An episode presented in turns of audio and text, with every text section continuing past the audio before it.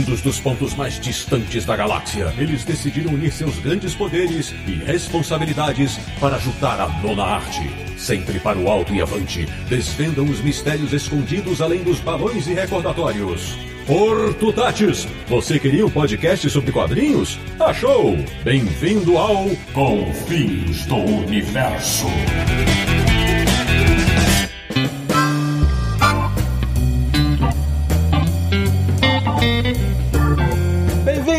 Bem-vinda! Está começando mais uma edição de Confins Universo, o podcast que adora um artefato bem bolado, que é o podcast do Universo HQ, o site que tem em sua galeria de troféus uma bengala com os dizeres não bata no chão, www.universohq.com e o programa de hoje vai revirar os baús de quinquilharias dos quadrinhos. Eu sou o Sidney Guzman, falo de São Paulo e tenho um coelho azul de pelúcia aqui em casa para o caso de algumas emergências. De Petrópolis, no Rio de Janeiro, ele que sempre desejou ter um cinto de utilidades cheio de traquitanas. Samir Naliato. O poder corrompe e o poder absoluto corrompe absolutamente. Da República de Ipiranga em São Paulo, o cara que adoraria poder se acalmar apenas tocando clarinete, Marcelo Naranjo. E fiz hoje uma rima que não é divertida. Por favor, não me leve a mal. Eu só queria a esteira do Flash para ver quando acaba esse novo normal. Olha o Naranjo, rapaz do céu, hein? De Luxemburgo da Europa, nosso correspondente internacional. Um homem que é da época do bom e velho lançador de teias. Que mané tem orgânica. Sérgio Codespot. Eu tô aqui com meu livro de Vichante, vamos ver o que vai acontecer hoje. E fechando o timaço desse episódio, o nosso convidado especial, do Rio de Janeiro, ele que tinha um tigre de pelúcia quando era pequeno. Felipe Vinha, bem-vindo, meu velho. E aí, galera? Já tô aqui tirando poeira dos meus anéis de todas as tropas de todas as cores. Pois bem, meus amigos do Confins Universo, o programa de hoje é pra gente relembrar de objetos famosos do universo dos quadrinhos. E a gente vai se divertir muito com isso. Então prepare-se porque o papo promete. Let's go!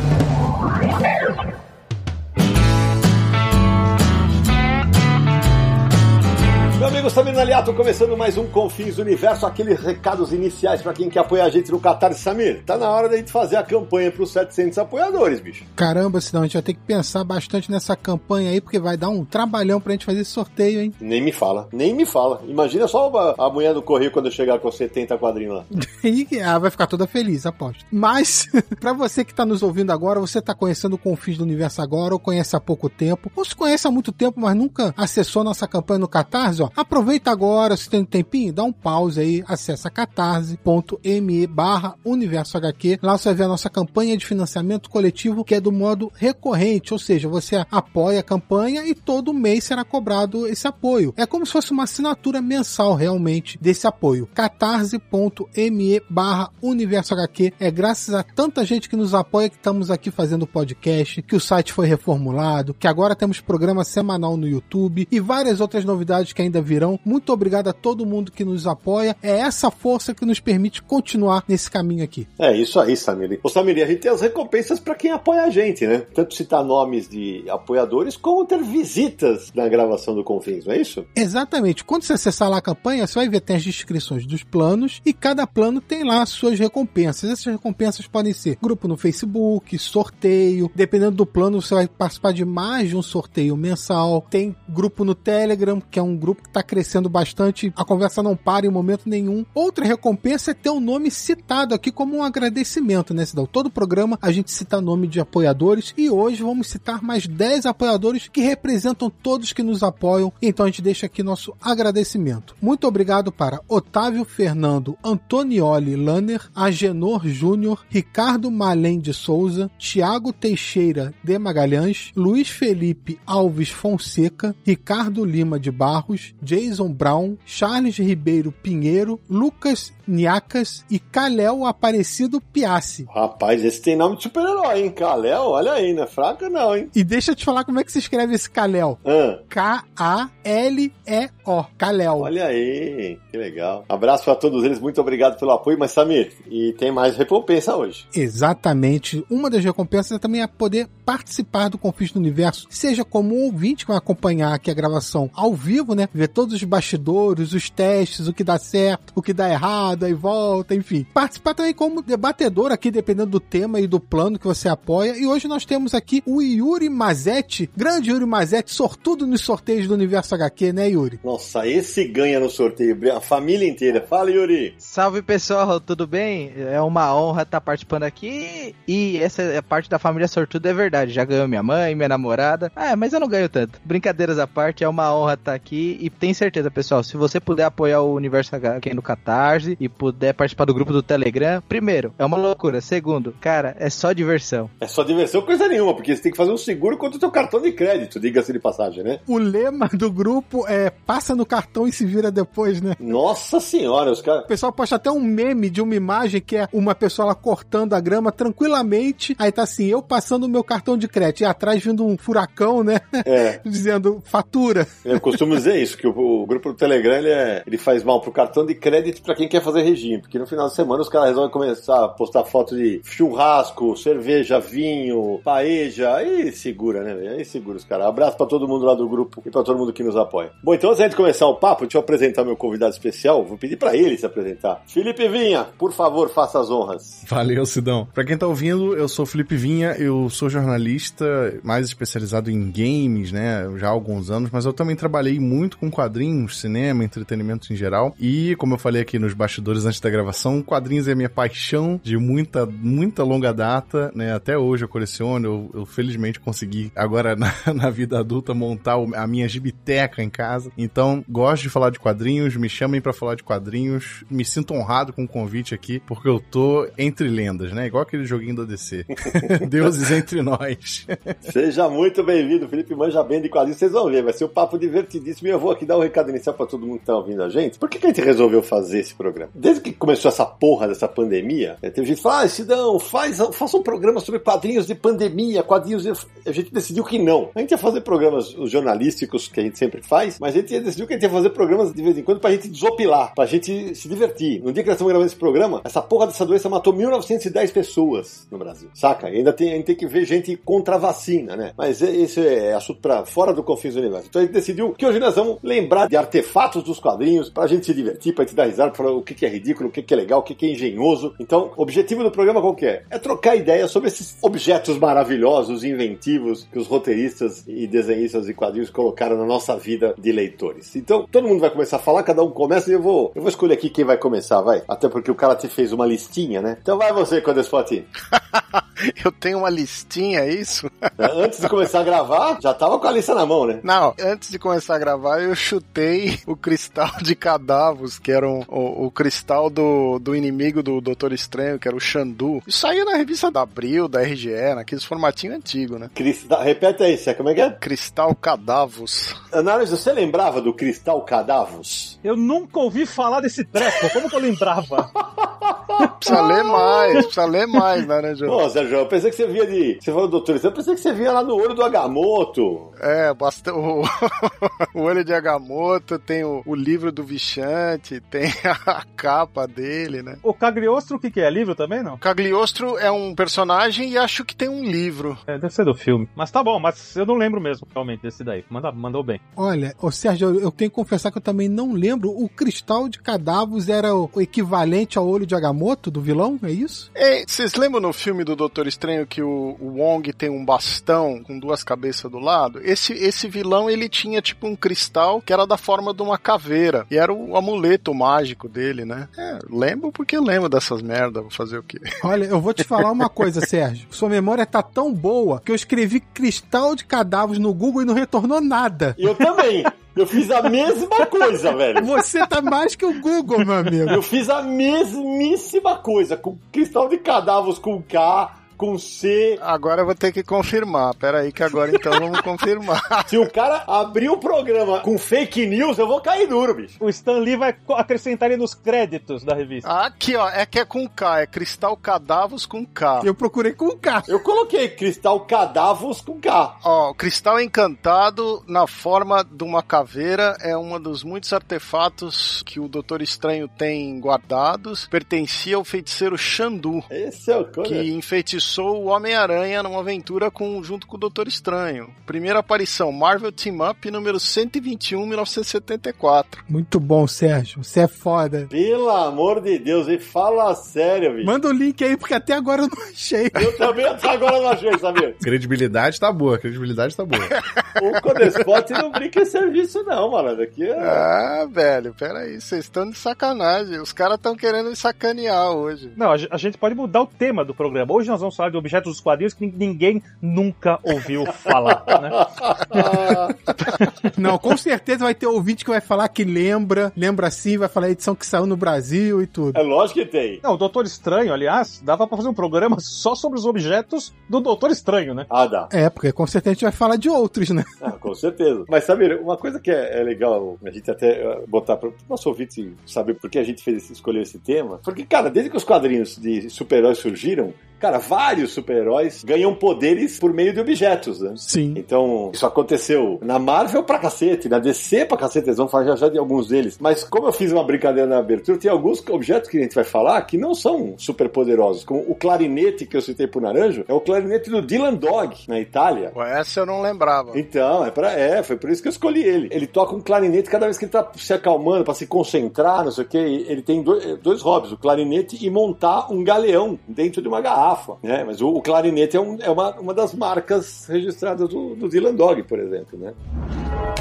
You're not worthy. Quando me falaram o tema do podcast, eu gostei muito, porque eu- até falei aí na minha introdução, mas só pra oficializar, o o meu herói favorito da DC é o Lanterna Verde, né? E todo o panteão de personagens do Lanterna Verde, principalmente o que foi criado na fase do Geoff Jones, né? De lá pra cá, com as tropas coloridas, né? Se expandindo, essa ideia aí de, de tropa vermelha, tropa amarela, tropa sinestro, tropa rosa e coisa e tal. E eu adoro esse conceito de, de personagens representando sentimentos e cores. E os anéis do Lanterna Verde é, são alguns dos objetos mais poderosos da DC e um dos meus favoritos também. Tanto os anéis quanto as próprias lanternas, né? Onde eles se recarregam. Então eu fiquei muito feliz com esse tema por conta disso, né? E aí a gente tem também o meu segundo herói favorito da DC, que é o Arqueiro Verde, que é o cara que não se separa do seu arco e flecha e da aljava, né? Que são, não deixam de ser objetos de poder, eu acho, né? Sem dúvida, né? sem dúvida. Aliás, o do Arqueiro Verde, em- é, mais na era de prata e tal, ele tinha vários tipos de flechas diferentes. Não era só a flecha normal. Sim, flecha com luva de boxe. É, flecha luva de boxe, soltava um gás e com uma corda, era um monte de tipo de flecha diferente. Sim, é, na verdade, o, o Arqueiro Verde tinha na, na aljava dele o equivalente ao cinto de utilidade do Batman, porque o, o Arqueiro Verde ele era uma cópia do Batman. Ele inclusive teve flecha móvel. É, Sim. Pouca gente lembra disso, mas ele teve flecha móvel. Ele era um Batman, ele era um playboy rico. né? E aí ele teve o Ricardito, né? Ele teve a caverna também, ó. Fle- Sim. Não sei se era flecha caverna ou se era alguma coisa parecida, mas ele teve também a Batcave dele. E Sidão, o Gavião Arqueiro era mais ou menos o mesmo esquema, né? Sim. Porque ele tinha flecha de tudo quanto era tipo, copiando um pouco das ideias. Total, um pouco não, né? Total. né? É, Assim, só que ele não tinha aquelas, aquelas flechas tipo luva de boxe, né? De verdade não lembro se ele tinha, mas assim, uma coisa que rola, Sé, e vinha, é que é justamente isso. Hoje, com o advento, do,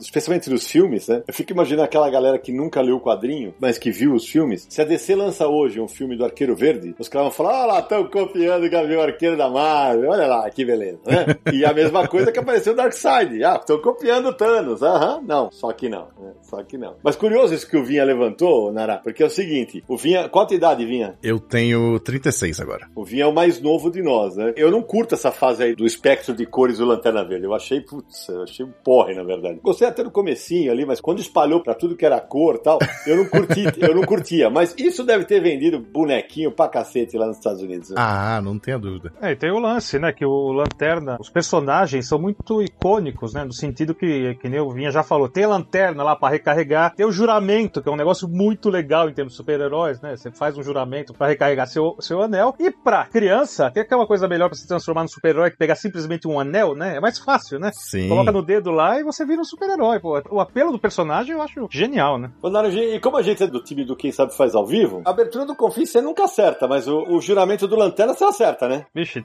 qual dos três? Qual dos nove? Nove? Vai, vai, vai, vai, Naranja. É, no dia mais claro, na noite mais densa, o mal vai ficar pianinho ante a minha presença. Ah, vai ficar pianinho, velho. e vou te falar que aqui vai se ferrar quem eu quiser me enfrentar. É isso? Não. Ai, Jesus. Samir Aliato, me socorra. Eu só quero falar uma coisa então. Eu concordo com o Vinho, eu gosto da, da ideia dos lanternas de outras cores também. Eu entendo, eu entendo o, o fã que não gosta, porque foi meio que uma quebra de paradigma muito grande em termos de, de história de Lanterna Verde, porque meio que tirou o foco do Hall, né, dos personagens que eu rodei ele, mas eu, eu gosto demais, eu gosto demais dessa fase. Mas é, se você parar pra pensar, faz um certo sentido da maneira que foi criada, porque o verde, o verde canaliza uma, uma emoção, que é a emoção do... Força de vontade, força de vontade. A força de vontade, exatamente. Então outras se conectam com outros espectros de luz, que seria mais ou menos o arco-íris, por exemplo, né? São as cores do arco-íris. É, então, exatamente. Então cada um consegue, gera o poder por causa disso, né? Na verdade, gera poder esse tipo de coisa. Então fez tanto sucesso isso na época que não custa lembrar, o universo do Lanterna Verde teve quatro revistas mensais nos Estados Unidos nessa época. Assim, uma coisa que nunca aconteceu antes nem depois, foi absurdo. Mas o juramento, Naranjo, que inclusive está na, na- no encerramento do Confins do Universo na nossa versão, é no dia mais claro, na noite mais densa, o mal não escapará, minha presença, aqueles que adoram. É, aí eu já, já esqueci, ó. Deu branco. É que tem várias versões. Eu não falo não, não escapará. Na minha versão era sucumbirá ante a minha presença. Ah, É porque aí é lance de tradução, adaptação, né? Eles mudam alguma coisa. Uma coisa que eu queria só complementar que o Sidão falou aí de, de vender bonequinho, a real é que a gente gosta muito desses artefatos, itens e não sei o quê, mas meio que desde que o mundo é mundo, essas coisas são criadas pra vender brinquedo, né? De certa Sem forma. dúvida. Nos quadrinhos, principalmente, mas, por exemplo, em outras mídias, tem muitas séries japonesas que eu acompanho que os brinquedos são desenvolvidos antes da história. e a história vem depois. E é verdade. E o programa vem em cima e, só vem como, tipo, um catálogo de brinquedos ao vivo ali. Quer dizer, gravado, né? Mas todo final de semana passando. E uma coisa, acho que é importante lembrar, sabe, que o Vinha lembrou bem que tem a, a lanterna, né, que é aquele negócio que hoje ela se materializa e tal, né, mas nos anos 60, quando o Hal Jordan era o, o lanterna, né, ele tinha lá na, guardava na casa dele e tal, mas o juramento, ele vem do Alan Scott, do lanterna da, da Era de Ouro, porque É verdade. tinha um, um juramento que era, e lançarei minha luz sobre o escuro mal, pois coisas escuras não suportam a luz, a luz do lanterna verde. Esse era o jura, e, e os poderes eram diferentes, apesar de ele ter um anel, né, os poderes eram basicamente os mesmos, a fraqueza era diferente, em vez de ser o amarelo, que depois foi pro saco também na, na DC, ele tinha fraqueza com madeira. É, e o Lanterna Verde da Era de Ouro, o Alan Scott era de uma origem mística, né? O do Hal Jordan é uma origem ficção científica, né? Tem a tropa e tudo, o outro não tinha. Mas o que eu ia comentar sobre os brinquedinhos é que uma das sagas mais famosas da Marvel, Guerras Secretas, só existe por causa de brinquedo. Porque foram criados os brinquedos, aí, ah, vamos fazer um quadrinho pra essa linha de brinquedo. Aí surgiu a saga. É o bug do Homem-Aranha. Total, total. Surgiu pra isso. Não era um objeto, né, na verdade. É, É, mas é um, ve é um veículo, surgiu por causa disso. Antes de mudar de, de objeto, eu vou manter o foco nos anéis, porque esse eu sei que o Naranjo tem. Os anéis do fantasma, o espírito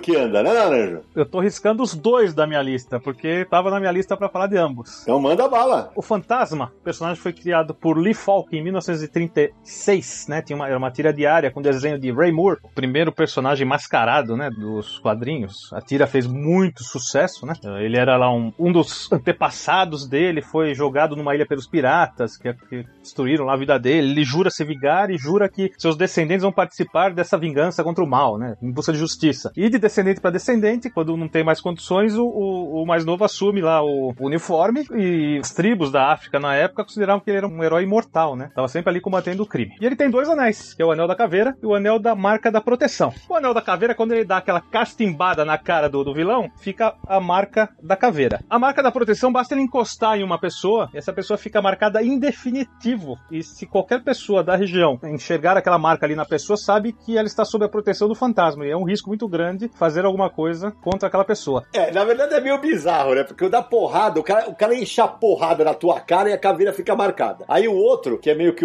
Acho que são dois sabres cruzados, eu não vou lembrar qual que é. Ele encosta na pessoa e a pessoa fica marcada e protegida para sempre, né? Vamos combinar, parece um carimbo, né? O cara ia lá e carimbava. E tem uma curiosidade, isso acho que não saiu em nenhuma história, mas foi dito pelo autor. Essa marca era um corante de uma planta desconhecida, né? Desconhecida menos por eles, e não tinha como tirar, nem a caveira, nem o, a marca do bem, a marca da proteção. Verdade. E vale ressaltar, na hora que como a Mitos voltou a, a publicar o personagem, né? Recentemente eles fizeram uma promoção que davam de brinde o anel da caveira, não é isso? Você comprou, né? Ambos. Olha lá. Estou com os dois aqui, mas como a. Isso tudo que tem acontecido aí, né, do ano passado pra cá, eu engordei um pouquinho, essa desgraça só entra no meu dedinho. Que beleza. Antes de sair dos anéis também, esse eu vou te falar que eu tenho um que eu ganhei do meu amigo Charles Lucena. Eu também. Você também. Chora naranja, chora Codespot.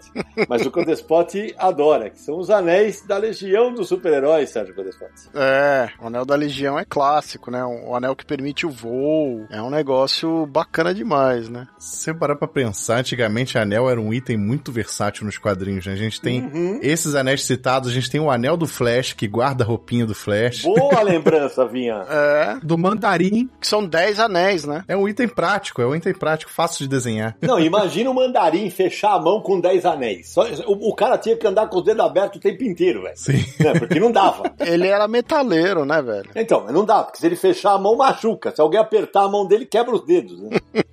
É, mas o, o Via lembrou bem, realmente tinha direto e reto os caras usavam, usavam o anel como artefato de poder, bem lembrado. Agora, vamos concordar que o Flash guardar a roupa no anel e o Homem de Ferro guardar a armadura na maleta eram duas coisas É, né?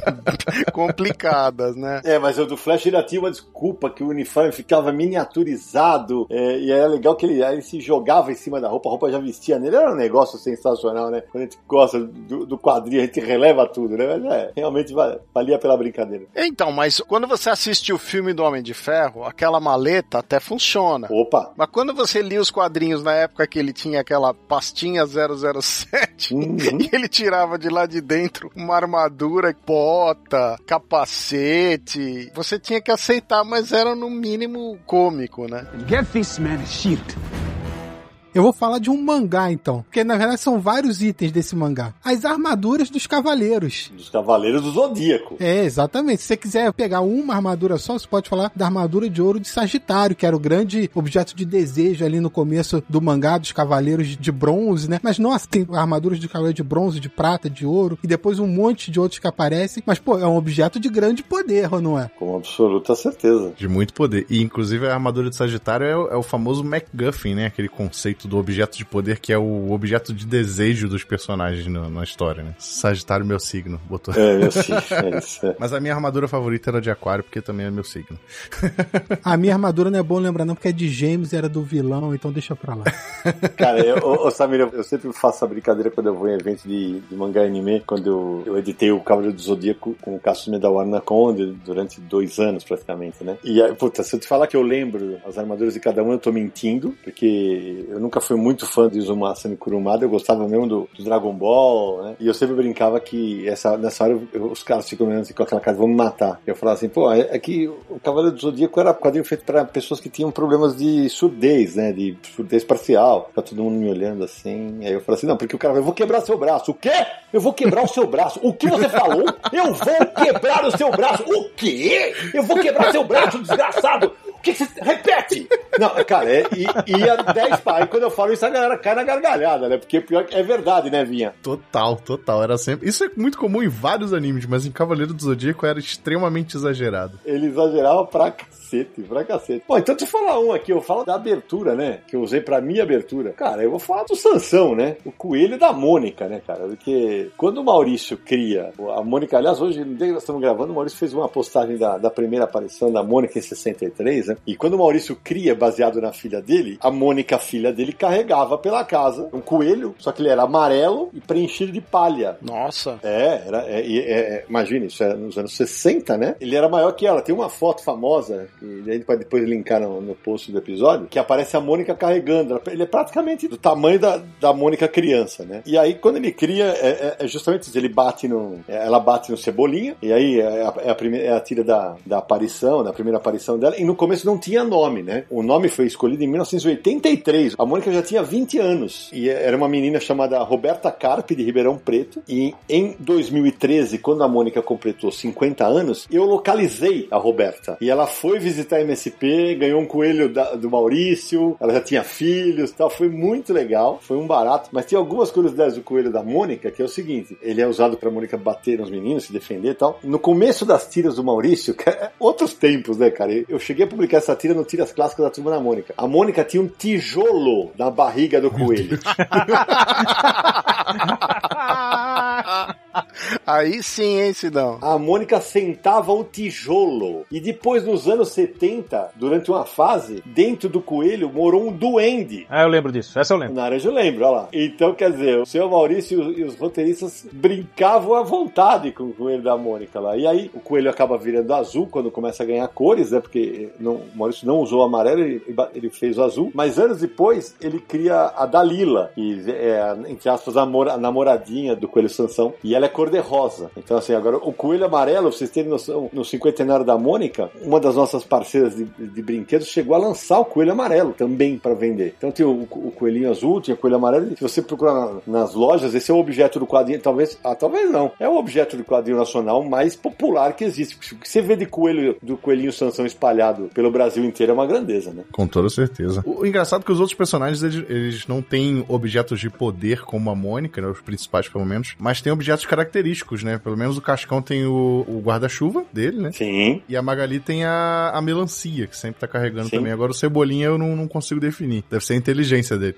É o teu sapato, é o tênis dele. É, não, é, é um papel pra fazer um plano, né? Basicamente. Né? E tanto é que quando os atores ganharam, Nara, quando os atores foram escolhidos pro filme, o Kevin, a Julia, a Laura e o Gabriel, cada um ganhou um presente do Maurício. Tem um, esse vídeo tem na internet, a gente pode colocar no, no nosso post também. Que é, é, a Mônica ganhou um Sansão, a Magali ganha uma melancia de pelúcia, o Cascão ganha um porquinho de pelúcia e o Cebolinha ganha um kit de plano infalível. Exatamente isso. Que irado, muito bom. Foi a maneira de a gente presentear as crianças que aí. Agora já estão todas adolescentes e, e crescendo cada vez mais. Ô, Sérgio, eu vi o link que você mandou aqui do cristal de cadavos. Eu tava procurando cadavos com O, cadavos. Eu também. E o certo era cadavos. É, com K e com U no final. E aí o Google não mostrou nada pra mim.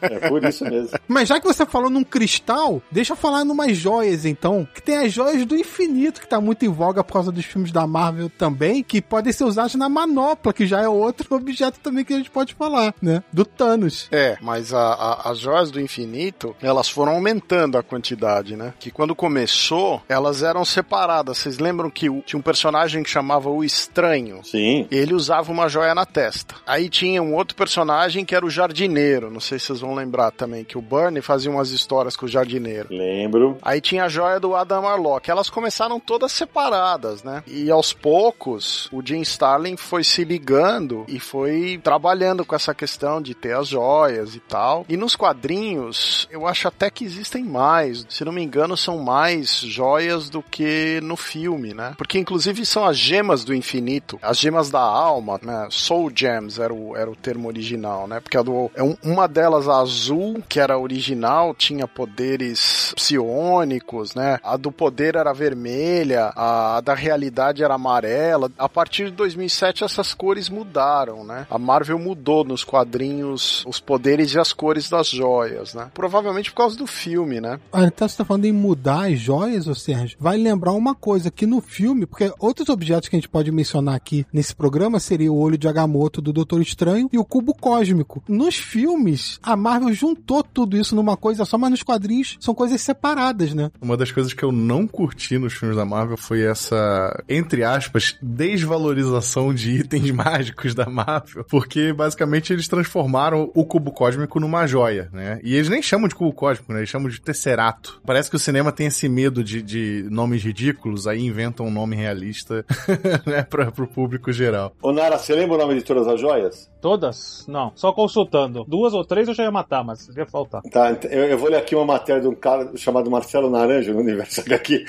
é, joia temporal, poder de alcançar e modificar o passado e o futuro. Joia espacial, poder de estar em qualquer lugar ou em parte alguma ao mesmo tempo. Joia mental, alcançar e alterar os sonhos e aspirações de todos os seres do universo. Joia do poder, a ferramenta para reesculpir a existência. Ela fornece energia para as outras joias. Joia espiritual, um item que permite manipular e controlar as almas dos vivos e dos mortos. E joia da realidade, que permite o inconcebível. Basta sonhar que o sonho acontece. Ah, mas tem mais cinco. É mesmo? É, nos quadrinhos tem a joia do ego, que foi usada pela Cersei, que era branca. Tem a joia do ritmo, que foi usada pelo próprio Thanos e pelo Loki. Tem, acho que a joia da construção, e essa é bem babaca mesmo. Porra, joia, joia do ritmo é pra quê? Pra dançar? Eu ia falar do ritmo de festa do Silvio Santos, deve ser. Tá pior que as criptonitas coloridas da DC, que é outra história também. Eu total, é, mas é igualzinho. E tem uma usada pela continuidade, mas essas joias, elas são, na verdade, de crossovers, né? Elas foram usadas em crossovers com outras mídias e outras realidades, mas elas constam como as joias usadas, né? É, e aí, como o Vinha falou, nos, nos filmes elas são acopladas na manopla lá, né? E aí o, o resto todo mundo já sabe que acho todo mundo que ouve que eu fiz o universo assistiu. Vingadores Ultimato, Vingadores Guerra Infinita e, e a saga toda da Marvel. É, mas, mas vamos lembrar que nos quadrinhos também, o Thanos também coloca as joias na manopla, né? A partir de um determinado momento. Sim, é que como o Vinha falou, eles destinaram as joias para fins diferentes, né? É, elas ganharam novas formas, né, no caso. Exatamente, é isso aí. No, give me that. Agora eu vou para os primórdios das histórias em quadrinhos, como as conhecemos, um pouquinho depois dos primórdios. Fez sucesso durante décadas esse, esse objeto que eu vou falar agora. Eu já sei qual é. Foi importantíssimo na história dos quadrinhos. Muita gente teve vontade de ter e hoje ninguém mais o conhece, coitadinho. Que é o relógio do Dick Tracy. Errei! Olha que curiosidade. O, o Dick Tracy é um policial, né? Um policial durão, criado em 1930 para as tiras diárias de jornais por Chester Gold. Foi a primeira tira policial a fazer sucesso mundialmente. Os personagens eram desenhados uns traços bizarros, né? Meio caricaturais. Tinha bastante violência na tira, até dentro do que era esperado para a época. E marcou, marcou a época que até teve filme, em 1990, com o Warren Beatty no, no papel principal, Al Pacino vilão e Madonna no, participando da produção, né? Uh, curiosidade, o Maurício de Souza, quando foi trabalhar como repórter no jornal, que ele conseguiu o cargo de repórter policial, ele usava um jaquetão baseado no personagem Dick Tracy, né? É, sobretudo, um sobretudo e o um chapéu. Exato. Só que em 1946, o Chester Gould pediu para conversar com um cientista chamado Al Gross, que era o cara que inventou nada mais nada menos que o walkie-talkie, né? Vocês conhecem aquele objeto, aquele aparelho para conversar à distância, né? Os velhinhos conhecem. E esse cara tinha inventado um relógio para conversar à distância. E ele falou: Olha, me ajuda aqui que eu quero pôr isso no, no personagem. E aí ele colocou, lançou no personagem lá o reloginho com o qual o Dick Tracy se comunicava com a polícia. E fez muito sucesso. Foi lançado como brinquedo para criança, foi lançado como artigo de luxo, né? E, então, assim, eu não, eu não lembro, só, só não sei dizer se ele já tinha tela de TV desde o início. Isso me escapa à memória, essa informação. Mas enfim, marcou época. Muito bacana esse, esse relógio. Muito boa lembrança, né? Eu lembrei de outro relógio famoso, cara, que era um relógio que o Superman dá pro Jimmy Olsen, para cada vez que ele tivesse em apuros, ele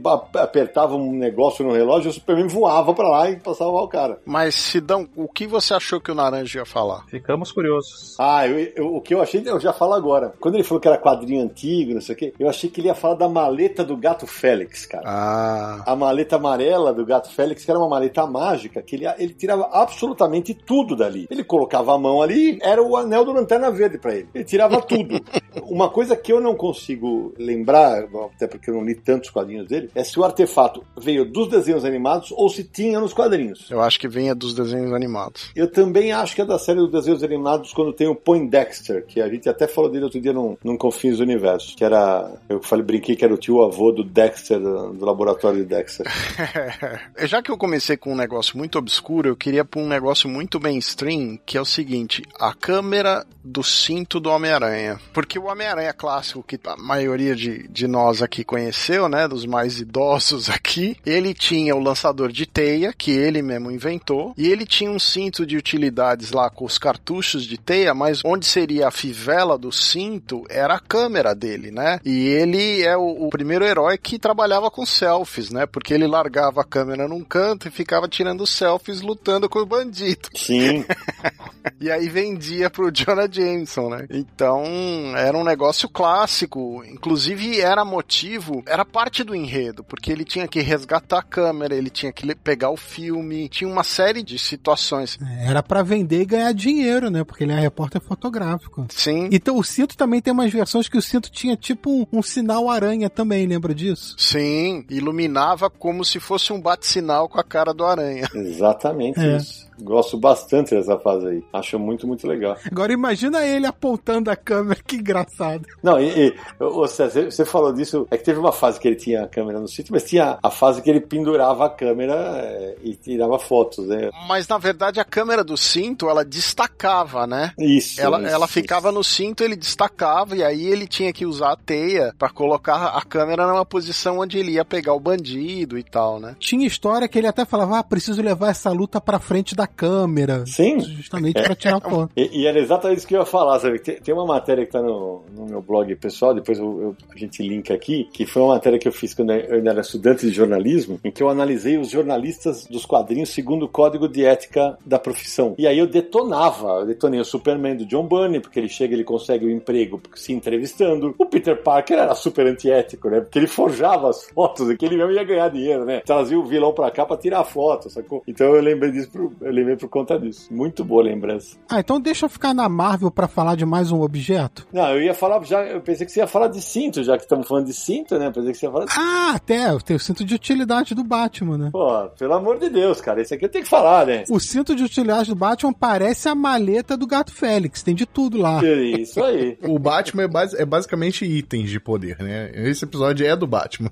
exatamente, cara. Porque assim, cara, ok, agora no- nos videogames, os filmes mais recentes, os quadrinhos mais recentes, agora tem. O, o Batista é mais, como eu diria, mais factível, né? Ele é mais razoável, é. Porra, mas nos anos 50, 60, velho, o Batman já teve, eu tô até com uma imagem aqui, ele já teve uma corda, ele já teve uma tocha laser, ele já teve cápsula de fumaça, câmera miniatura, chaves, jogo de chaves, ele tinha um gravador, um mini gravador cassete, Samir. Ah, é, é incrível. E isso tudo é- tinha que ficar no cinto. Hoje em dia, o Batman é um personagem mais. e- Ele modernizou um pouco, ficou um pouco tecnológico. Também tem, tem outros apetrechos, mas que não estão diretamente ligados ao cinto de utilidade. Então, tem versões do Batman que a luva dele tem lá um microcomputador que ele pode é, analisar alguma coisa, não sei o que. Mas naquela época, era tudo no, no cinto de utilidade. Qualquer coisa que precisasse tinha que estar ali. E não tem como guardar tanta coisa no cinto de utilidade, né? Na série de TV tinha até bate repelente de tubarão, pô. É, não, é, na verdade não foi na série, foi no longa-metragem da, que teve da série de TV, que esse é um episódio clássico, tem um tubarão de borracha mordendo a perna do Adão West e pendurado numa corda no helicóptero, ele saca um bate repelente de tubarão, velho. Isso é um clássico. Isso é icônico demais. Agora, imagina o Batman falando: Não, eu preciso ter um bate repelente de tubarão. Vai que estou no meio do oceano e surge um tubarão. Até porque Gotham City é no meio do oceano, né? Então, é- Não, mas o Batman é famoso por planejar muito. Ele planejou com cuidado isso. É, preparação, preparação total. O cinto do Batman é, uma-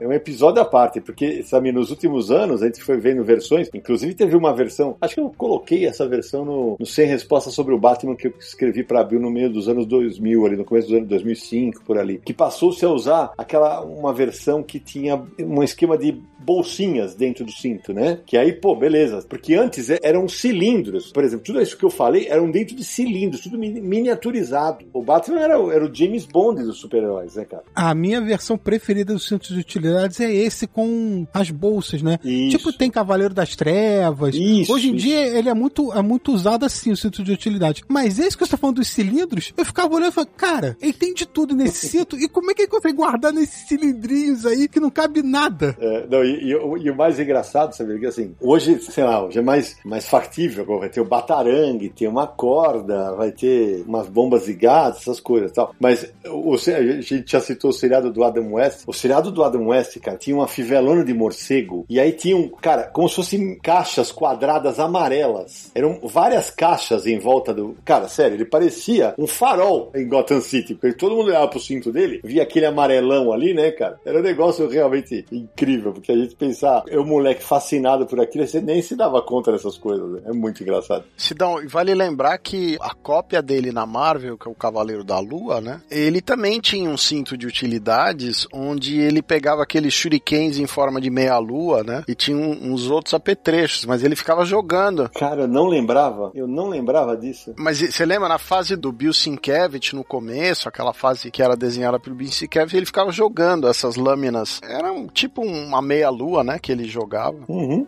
Eu vou puxar um meio bizarro ainda na DC, que é um personagem, nem, não diria nem que é um personagem, mas é um conceito que é bem injustiçado no Brasil, porque eu acho que publicaram pouca coisa dele aqui, que é o Disque H. Puta, genial. Que é basicamente um objeto de poder que transforma os outros. Eu acho um conceito muito bom, que pode render histórias muito boas. Já rendeu histórias muito boas. Só que infelizmente não é muito conhecido no Brasil e a gente não teve muitas publicações dele aqui. Acho que a fase 952 nem saiu. A fase de 2019 que tá saindo agora lá fora, ou saiu um pouco tempo também, não tem nem previsão. Mas é um conceito muito bom e ele é tão bom que meio que inspirou um desenho animado de sucesso que é o Ben 10, né? Que é mais ou menos no mesmo esquema. Que é que teve uma fase de crianças já, uma geração de crianças que hoje em dia deve ser adolescente e adulto, que adorava Ben 10 e era basicamente uma releitura de Disque H da DC Comics. Excelente lembrança, cara. Excelente lembrança. Porque você lembrou da versão mais recente, mas o Naranjo certamente lembra da versão da Ebal, né, Naranjo? Sim, que saiu um formato grande, inclusive. Uhum. Muito divertido. Ele tinha, pareceu um, um dial daqueles telefones antigos, né? Um dial, que dial. É um disco de telefone. Então, mas é por isso que é o disco em inglês é Dial 8 É. for Hero. É. Disque H para herói. Era disco mesmo, você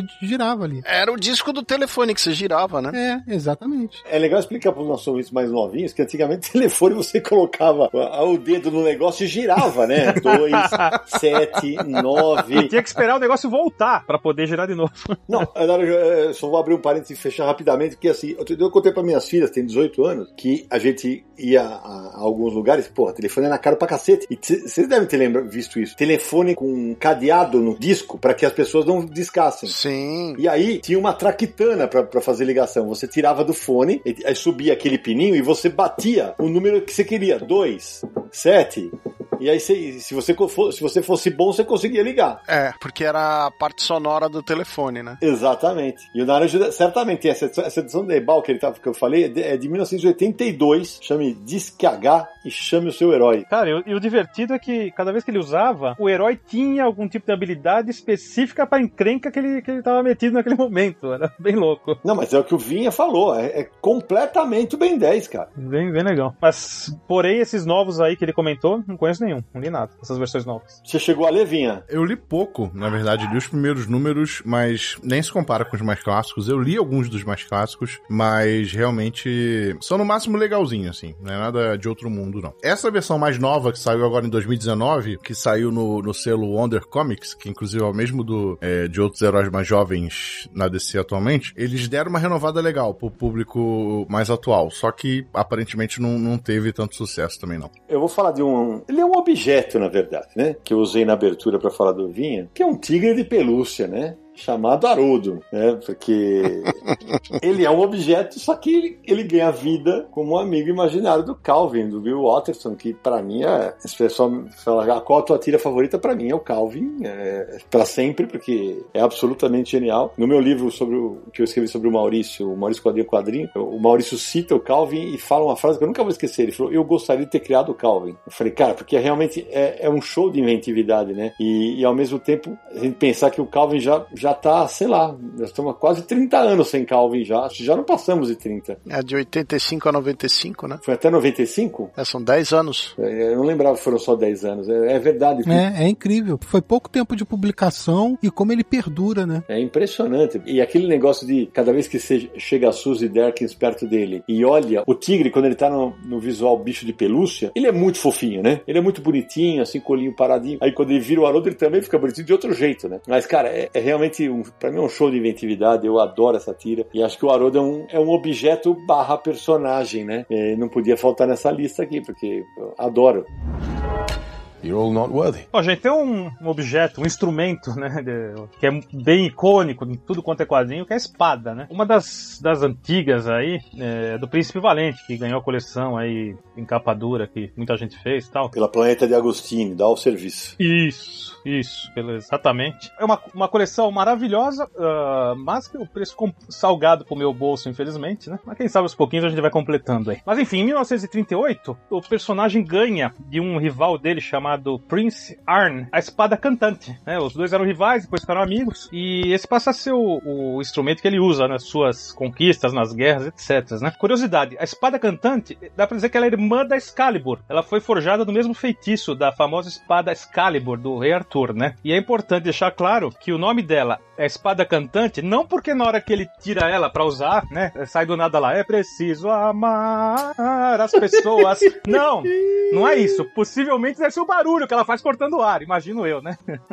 Mas enfim, é uma espada das clássicas das histórias em quadrinhos. É, ou seja, quando a gente tava falando, eu tava lembrando de as espadas realmente de vários heróis. Né? O Conan usou espada, apesar de não ser propriamente um herói, né? Teve um personagem chamado Espadachim, que foi dos Vingadores, começou como vilão, depois virou Vingador. Sim. Mas tem algumas espadas que tem nome, inclusive, né? Se eu não me engano, a Soul Sword, né? que é a espada da alma, né? Espada da alma, que é da Eliana, né? A Magic. É a magia no Brasil. A Eliana Rasputin, é. Tem a espada de ébano, do Cavaleiro Negro. Tem a Excalibur, que na Marvel é, é usada em associação com o Capitão Bretanha, com os personagens ingleses, tem aquelas associações toda com Merlin, mas a DC também tem Excalibur em algumas circunstâncias. Tem a espada Twilight, que é aquela espada do Surtur, que é a espada que destrói Asgard, né? Aquela personagem dos defensores, a, a lembra da Valkyria dos defensores? Sim, sim, sim. A espada dela chama é, Dragonfang, que é a, a presa do dragão, né? O Dreadstar também tem uma espada. É uma espada que parece um machadinho, né? É, e na DC ainda tem a katana, que ela tem uma espada que ela a espada ela toma a alma de quem ela mata, né? Essa pessoa é morta pela espada da katana, a alma fica é, aprisionada na espada. É, e vai lembrar que katana é aquela é, é, o nome da espada de samurais, é o nome da heroína, né? Isso. O Odin tinha uma espada também. Ele tinha uma lança. Não, eu, eu lembro de uma espada que foi chamada de espada Odin e também de Ragnarok, não? É, eu lembro da lança que era Gungnir, que era uma, uma lança que parecia um tridente. Também também. Agora, no Thor, a gente tem, além das coisas do Odin e da Twilight, que a gente falou que era do Surtur, né? Não dá para esquecer que tem o martelo do Thor, tem o martelo do Beta Rei Bill, Bill Raio Beta no Brasil, e tem agora aquele, aquele machado do Thor, que eu não vou lembrar o nome, mas tem um machado aí, faz já vários anos que o, o Thor tá sem o martelo, tava usando o machado, né? É que é, o, é a inspiração pro machado dos cinemas agora também, não é? É, é. Sim, exato. É o Rompe Tormentas, bem lembrado pelo Yuri aqui no nosso chat. Esse é o nome, não é o nome do Stormbreaker, não é o nome do, do martelo do Bill Raio Beta? É, o Stormbreaker nos quadrinhos, ele é do, do Bill Raio Beta. No filme, ele é o machado do Thor. É, nos quadrinhos, o machado do Thor chama Jarnbjorn. É um nome difícil. É J-A-R-N-B-J-O-R-N. Dois machados famosos nos quadrinhos, tem um na DC e um na Marvel, né? Que era o Executor, vocês lembram? O vilão da Marvel. Vilão clássico de Asgard. Exato. E na DC vocês lembram do machado atômico daquele vilão da Legião dos Super-Heróis? Os Cinco Fatais. Ele é um personagem dos Cinco Fatais. Eu tinha um machado atômico. De verdade, esse eu não lembro. Esse eu não lembrava. Eu queria voltar no Mjolnir, no martelo do Thor, porque eu até brinquei com ele na abertura que tem na sede do Universo HQ. Cara, a primeira vez que eu li o Thor, eu achei, eu achei aquele conceito fenomenal, cara. Você tinha um herói, um cara que o alter ego dele, depois a gente vai descobrir, né? O cara era manco, usava uma bengala, ele descobre um, um, pedaço de madeira, bate no chão, o negócio, pumba, vira um deus nórdico, cara. Aquilo para mim era sensacional, cara. Lembrando que o, o, martelo era forjado no metal chamado Uru, e aí eu, durante muito tempo só, só o Thor podia levantar, as histórias clássicas que nem o Hulk conseguia levantar o martelo. Aquilo, aquilo para o pequeno Sidney Guzman era um negócio extraordinário, nossa senhora. E, e o Mjolnir tem uma, uma característica, além do todo poder, de, de invocar raios, trovões, o que e tal. O Thor só podia voar no começo, né? Por causa dele, né? Então ele girava e era impulsionado pelo martelo. Eu queria entender como é que ele fazia pro martelo virar de direção, mas tudo bem, né? Ele devia ser uma beleza, porque ele só saía numa linha reta e, e quando acabava o impulso, como é que ele fazia, né? Então é, é mas valia, valia pela diversão, né? Porque na verdade o modo de voar era originalmente era só esse. Não, hoje não, hoje ele voa porque ele voa, né? Ele é Deus, ele é um Deus e acabou, né? É, só para acrescentar a informação que eu tinha esquecido, o dos cinco fatais, o personagem, o nome dele em inglês é Persuader, que era o cara do machado atômico. Agora, eu acho que era o Persuasor, talvez, em português. Isso eu não vou lembrar. É isso mesmo. Persuasor, é, ele tinha um machado atômico que ele enfrentava os, os legionários, né? Eu, não- eu confesso que eu não lembrava dele. Rapaz do céu. É, que é da fase do Dave Cockrum na Legião, por isso que eu lembro. da Ebal também. Get this man a shield. Vamos falar de Kryptonita, então? Ah, demorou, vai. Você tem 45 minutos, vai.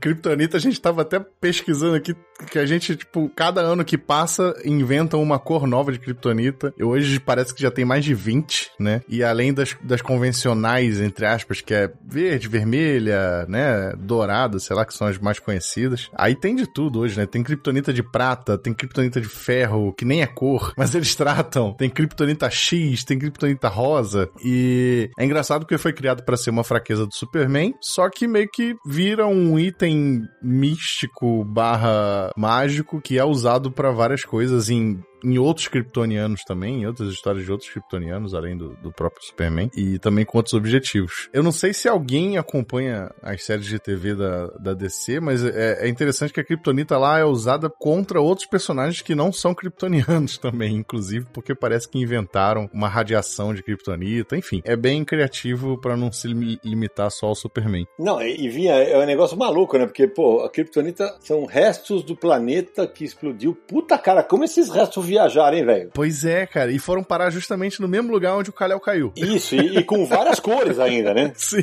sim. É, tem muitas que inventam que são, né, fabricados por humanos, modificados Isso. a partir da verde, mas ainda assim, haja retcon pra inventar Kryptonita. Mas com absoluta certeza. E vale aqui uma curiosidade para o nosso ouvinte: é, a Kryptonita é super famosa para todo mundo que lê quadrinhos do Superman, mas ela não foi criada nos quadrinhos. Ela foi criada no rádio em 1943, na série de rádio do Superman, né? O ator que interpretava o Super-Homem chamava-se Buddy Collier, né? E ele, ele tava absolutamente cansado e não ia participar do episódio. É, se não me engano, acho que ele teve problema de. é, algum problema com a voz. Algum... Aí o que os caras fizeram? Criaram uma fraqueza que fez com que ele não, que ele não participasse do episódio. Isso foi incorporado nos quadrinhos. E desde então, como, como o Vinha falou, a gente teve a verde, que é clássica, né? Tem a, a Kryptonita, a- aquela que faz os caras mudar de corpo, que sabe que já usaram mais de uma vez, que fica o azul e o vermelho. É verdade. Ela é, ela é uma mistura de várias cores, eu acho. Isso. De quatro cores. Ela é vermelha, verde, azul e dourada. É, essas criptonitas elas começaram a surgir em abundância durante a Era de Prata, né? Criaram vários tipos diferentes de criptonita, então tinha de várias cores. A clássica, que é a verde, que ela é fatal pro Superman, consequentemente para todos os kryptonianos, né? Tem a criptonita vermelha, que é, ela, ela age mais afetando psicologicamente, né, o Superman. Aí tem a criptonita azul, que atinge só o bizarro. Tem a criptonita branca, que não, não faz mal nenhum pros kryptonianos, só pras plantas. Isso é bizarra. Cara, a Kryptonita faz mal pra planta, velho. Sim, sim, sim. Muito bom. Pelo amor de Deus, né? Os ca... Cara, sério, é, a Era de Prata era um negócio extraordinário, né?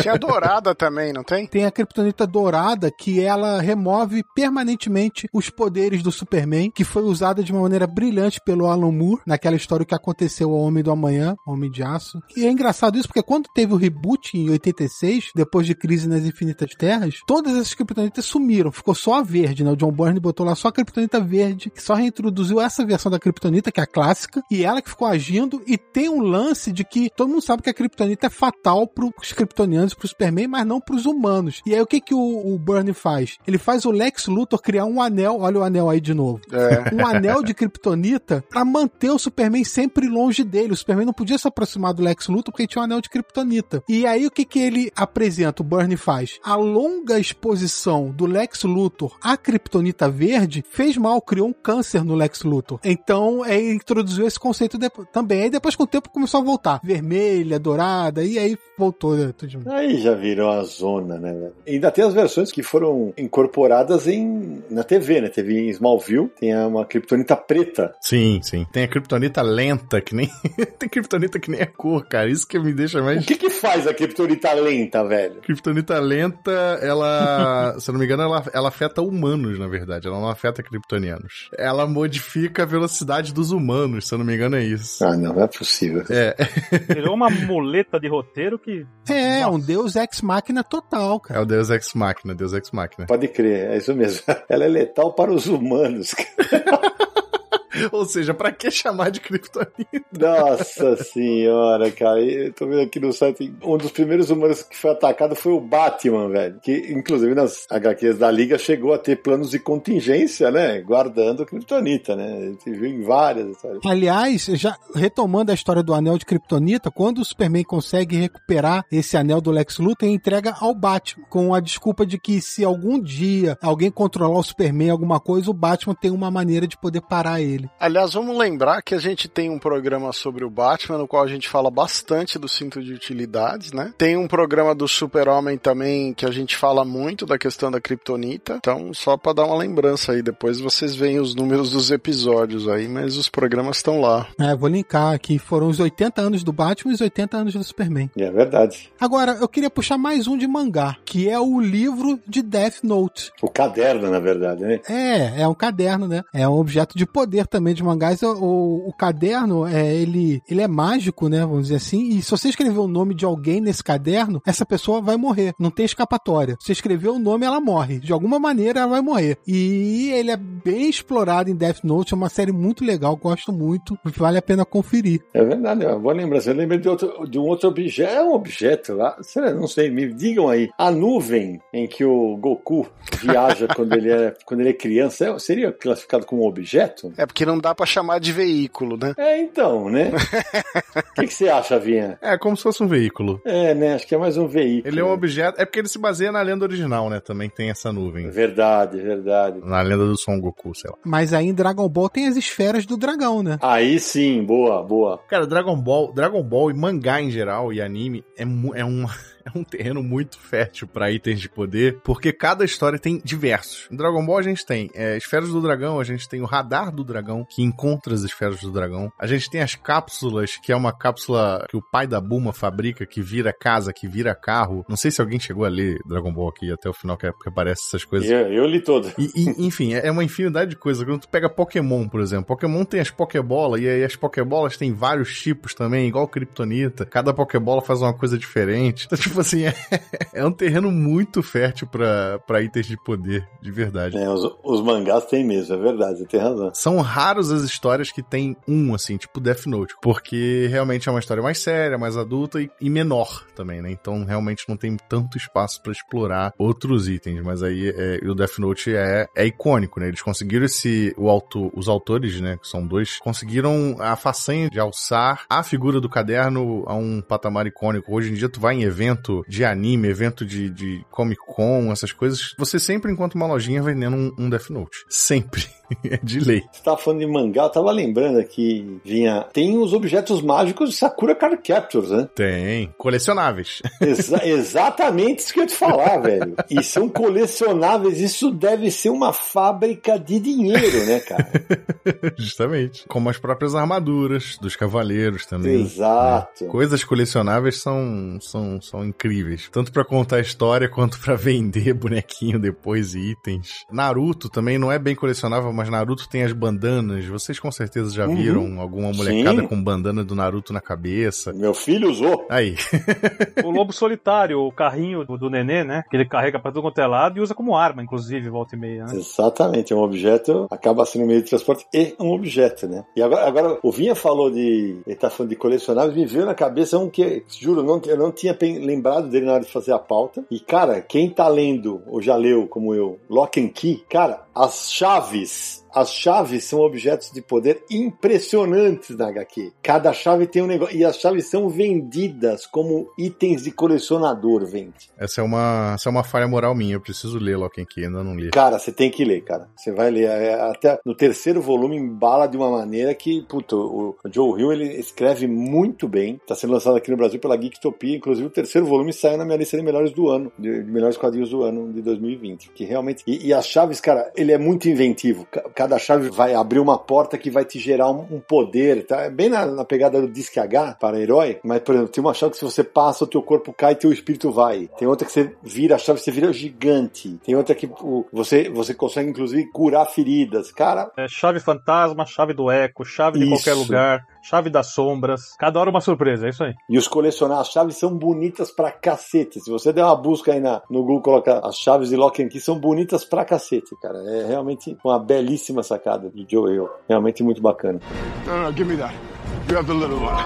Bom, então eu quero falar de um que eu confesso, eu sempre achei um pouco estranho, que é o Nulificador Total. Porra, lista. Quarteto clássico. Pois é, quarteto clássico, a arma que derrotou Galactus lá em Fantastic Force 50, na primeira aparição do Galactus, naquela saga. Que engabelou Galactus. Exato, cara. Porque eu lembro de ler a história e falo assim: como é que esse pedacinho de metal assustou um ser como o Galactus? Porque assim, não se usa o, a- o nulificador total, só mostra pra ele, né? E ele desiste de devorar a Terra, e abandona a Terra e tudo, quar- o quarteto ganha. Mas assim, é um negócio que você até olha pra ele, mas isso aqui, o que, que isso aqui será que faz realmente? Porque não explica o que que faz, né, na história. E você acredita no Reed Richards. É por isso. Exatamente. É exatamente isso, porque, é, como você falou, é um negocinho. Depois ele foi desenvolvido como arma mesmo, Sé? Foi, tem outras histórias que eles falam do liquidificador, é uma arma. Não, não- na verdade, não é um golpe do Reed Richards, né? Ele desenvolve lá um negócio que, que eles nunca usaram. Depois aquilo acaba sendo. Outros escritores lembraram e, e- e usaram em algumas HQs, né? Mas aquela, aquela que ele derrota o Galactus na primeira aparição é clássica, né? É, até depois dizem que é, o nulificador total é uma arma muito poderosa. Se ela for acionada, pode destruir o planeta, o sistema solar inteiro, enfim. Tem um lance desse que é, é uma, é um objeto que pertencia até ao Galactus mesmo. Mas ali, naquela, naquela primeira apresentação, você fica coçando a cabeça, né? Pô, como é que pode? Isso aqui que o Reed Richards segura na mão, que cabe na mão dele, o cabe no dedinho do Galactus, eu troço minúsculo pro Galactus e, pô, É a sensação que fica nessa mira que o, o, o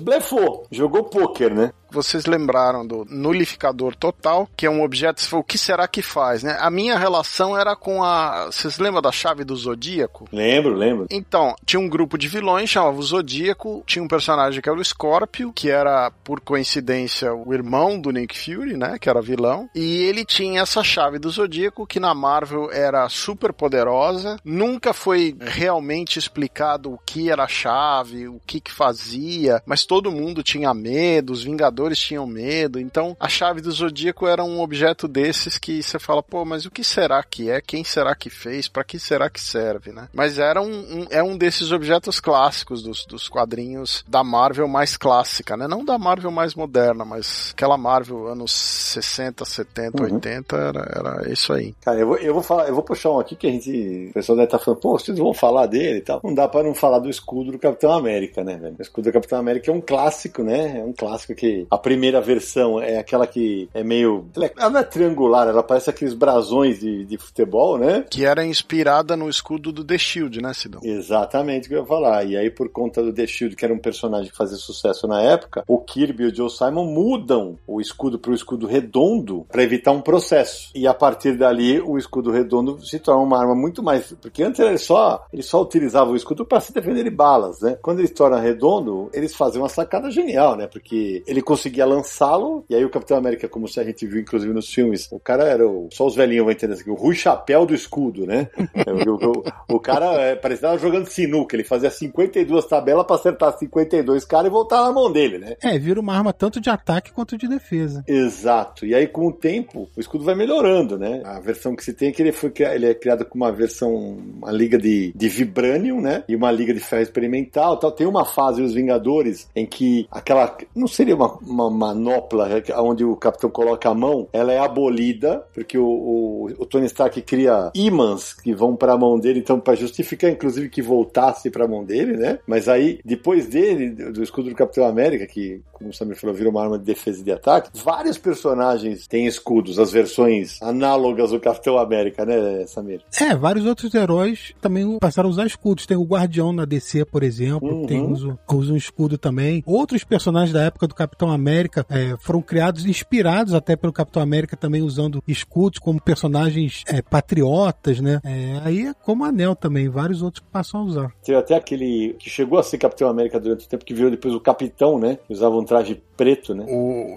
US Agent. Isso aí, o agente americano. Ele também usou escudo. Tem aquelas versões de Escudo de energia. Isso. É, aliás, você falou uma boa, Sé, e que me fez remeter lá pro começo que o Vinha falou. Os Guardiões da Galáxia tinham arqueiro E tinha um, um personagem que usava escudo. Que era o escudo do Capitão América. Verdade, que é, era do Vance Astro. Só que como ele estava no século, sei lá, 31, os Vingadores originais, ainda era o escudo original do Capitão América no começo da série. É verdade, é verdade. O arqueiro era o Yondu, né? Que inclusive aparece nos filmes do, do Guardiões da Galáxia. Exato. A gente falou dos anéis e dos escudos, a gente não pode esquecer dos braceletes, né? Porque tem os, os, os braceletes da Mulher Maravilha, tem os braceletes do Quasar, tem um monte de bracelete de poder, na verdade, né? Do Marvel, o Kree. do Capitão Marvel original, né, do Kree. Então, é outro, outro recurso aí muito usado como objeto de poder, né? E a Mulher Maravilha, além do bracelete, tem o laço, né? É verdade, é verdade. É, mas é legal de lembrar dos braceletes que a Mulher Maravilha usa os braceletes pra rebater tiros, não sei o que, né? Como um escudo até, né? Exato. O Capitão Marvel, do Jim Stalin especialmente, ele utilizava o bracelete pra trocar de corpo com quem, Marcelo Naranjo? Ele troca de lugar com o jovem Rick Jones. O Rick Jones era aquele coringa, né? Ele foi colega do Hulk, foi colega do Capitão Marvel, Sim. foi colega do Capitão América, ele foi tudo, o Rick Jones. Era aqueles cara, não tinha onde colocar o personagem, vai, vai, vai, faz alguma coisa aí, vira isso aí, tá? É exatamente isso. E, aí, quando eles trocavam de corpo, um deles ia pra zona negativa e ficava lá durante um tempo. Até que tem a história que eles, eles se separam, né? E esse conceito de, de bater braceletes, tinha um desenho que a gente cita no nosso especial sobre Hanna-Barbera, que a gente vai listar aqui, que era do Sansão, o jovem Sansão, que ele batia o bracelete e ele virava o, o Sansão fortão e o cachorro dele, que era o Golias, o cachorro virava um leão, cara. O cachorro virar um leão, velho.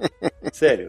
Não. Só uma dúvida sobre o Rick Jones ainda. Quando ele trocava de corpo, o corpo físico dele ficava vagando na zona negativa, certo? Certo. Se ele precisasse fazer o número 2, velho.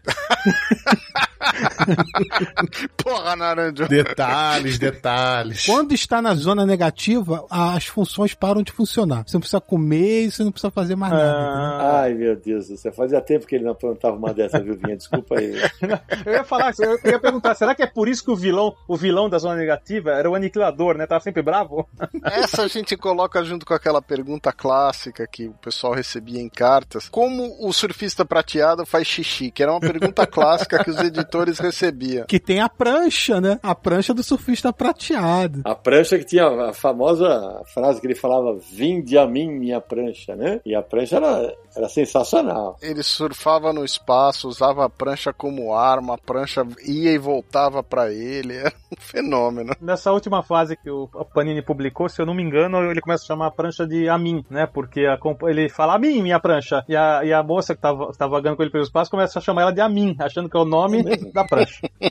Só pra terminar do bracelete, né? O Quasar ele tem dois braceletes de energia que ele usa, mas a, a fonte de energia são os braceletes, né? Que foram desenvolvidos. Ah, a Viúva Negra também tem os braceletes dela com aqueles apetrechos todo de lançar raio, dardo e não sei o que. E apesar de não ser um bracelete, a gente citou no começo do programa, mas os lançadores de teia do Peter Parker, né, ficam ali na região do punho, né? Porque ele aciona tocando a palma da mão. E quantas vezes histórias a gente leu que acabou o meu fluido de teia, né? Era a fase divertida. E aí o pessoal inventou, teve fase que teve a, inclusive no cinema, né? A teia orgânica, eu, eu prefiro, eu gosto mais da, da versão clássica, sem dúvida. No quadrinho ela foi influenciada pelo cinema, né? Veio, veio alguns anos depois, no caso. Exatamente, exatamente isso. Como quase tudo que tá acontecendo nos quadrinhos ultimamente, né?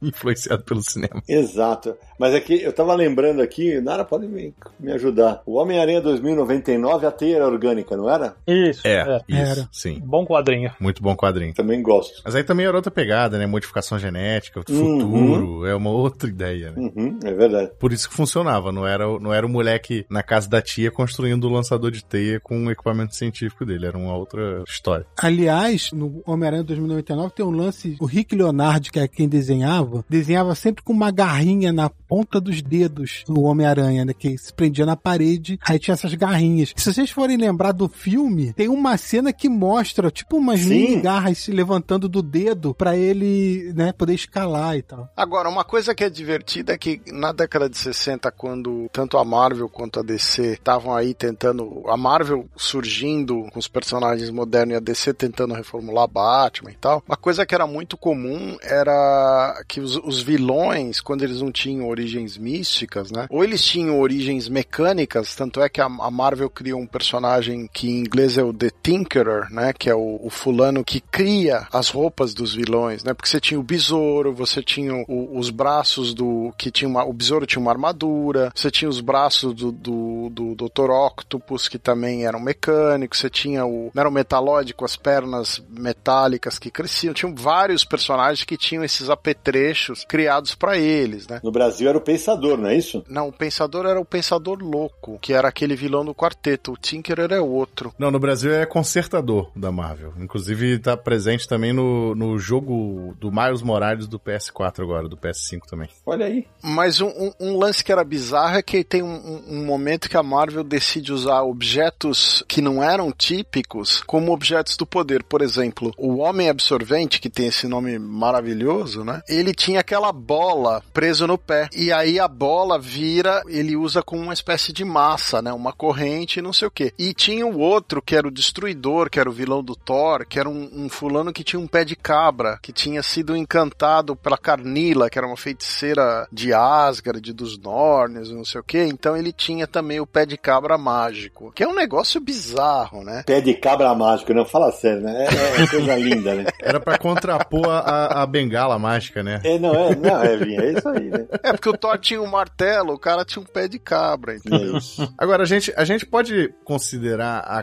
calça do Hulk uma, um objeto de poder? Eu considero um objeto de pudor.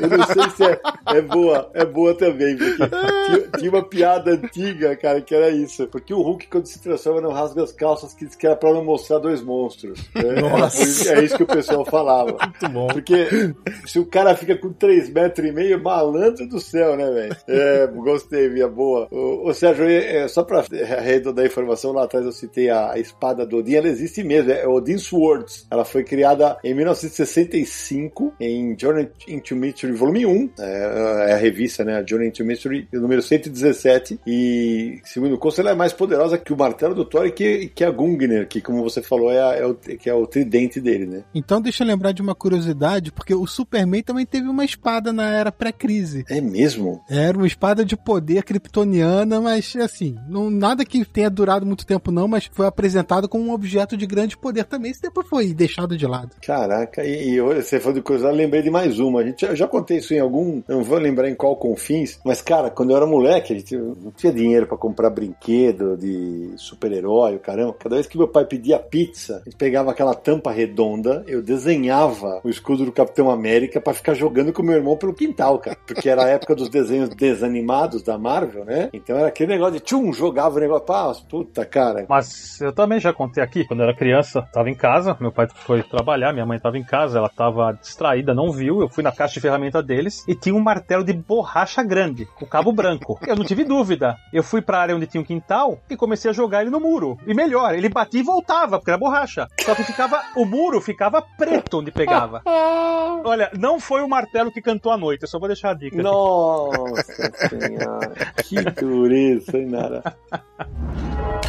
You're all not worthy. E vamos lá, a gente tem os quadrinhos dito adultos, né? Onde o Neil Gaiman, na primeira fase do Sandman, né? Faz aquela busca aos objetos que é sensacional. É um dos meus arcos favoritos, né? O Sandman acorda lá preso e quando ele consegue fugir, tem que procurar a algibeira que contém areia do sono, né? Que dá uma confusão com Constantine, né? O elmo dele, né? Que ele tem que buscar no inferno. E o Rubi dos Sonhos, que tá com um vilão que causa aquela história aterrorizante lá de dentro de uma lanchonete. Uma verdadeira história de horror, né? Na luta entre ele e o vilão, o, doutor- o Doutor Destino, é o nome do vilão, John Dee, era outro Doutor Destino, né? Mas enfim, sensacional em, em objetos, né? Já que você falou de Destino e de Elmo, o Yuri Mazetti, que está participando aqui como nosso ouvinte hoje, mandou aqui no chat uma ótima lembrança. O Elmo do Senhor Destino da DC. É o Elmo de Nabu, né? É um item mágico fictício, né? Assim, ele, quem usa aquele negócio lá passa a ter telecinésia, magia, porque o cara é tomado pelo mago supremo do- da DC, né? Ótima lembrança do, do Mazetti. E ele também não tem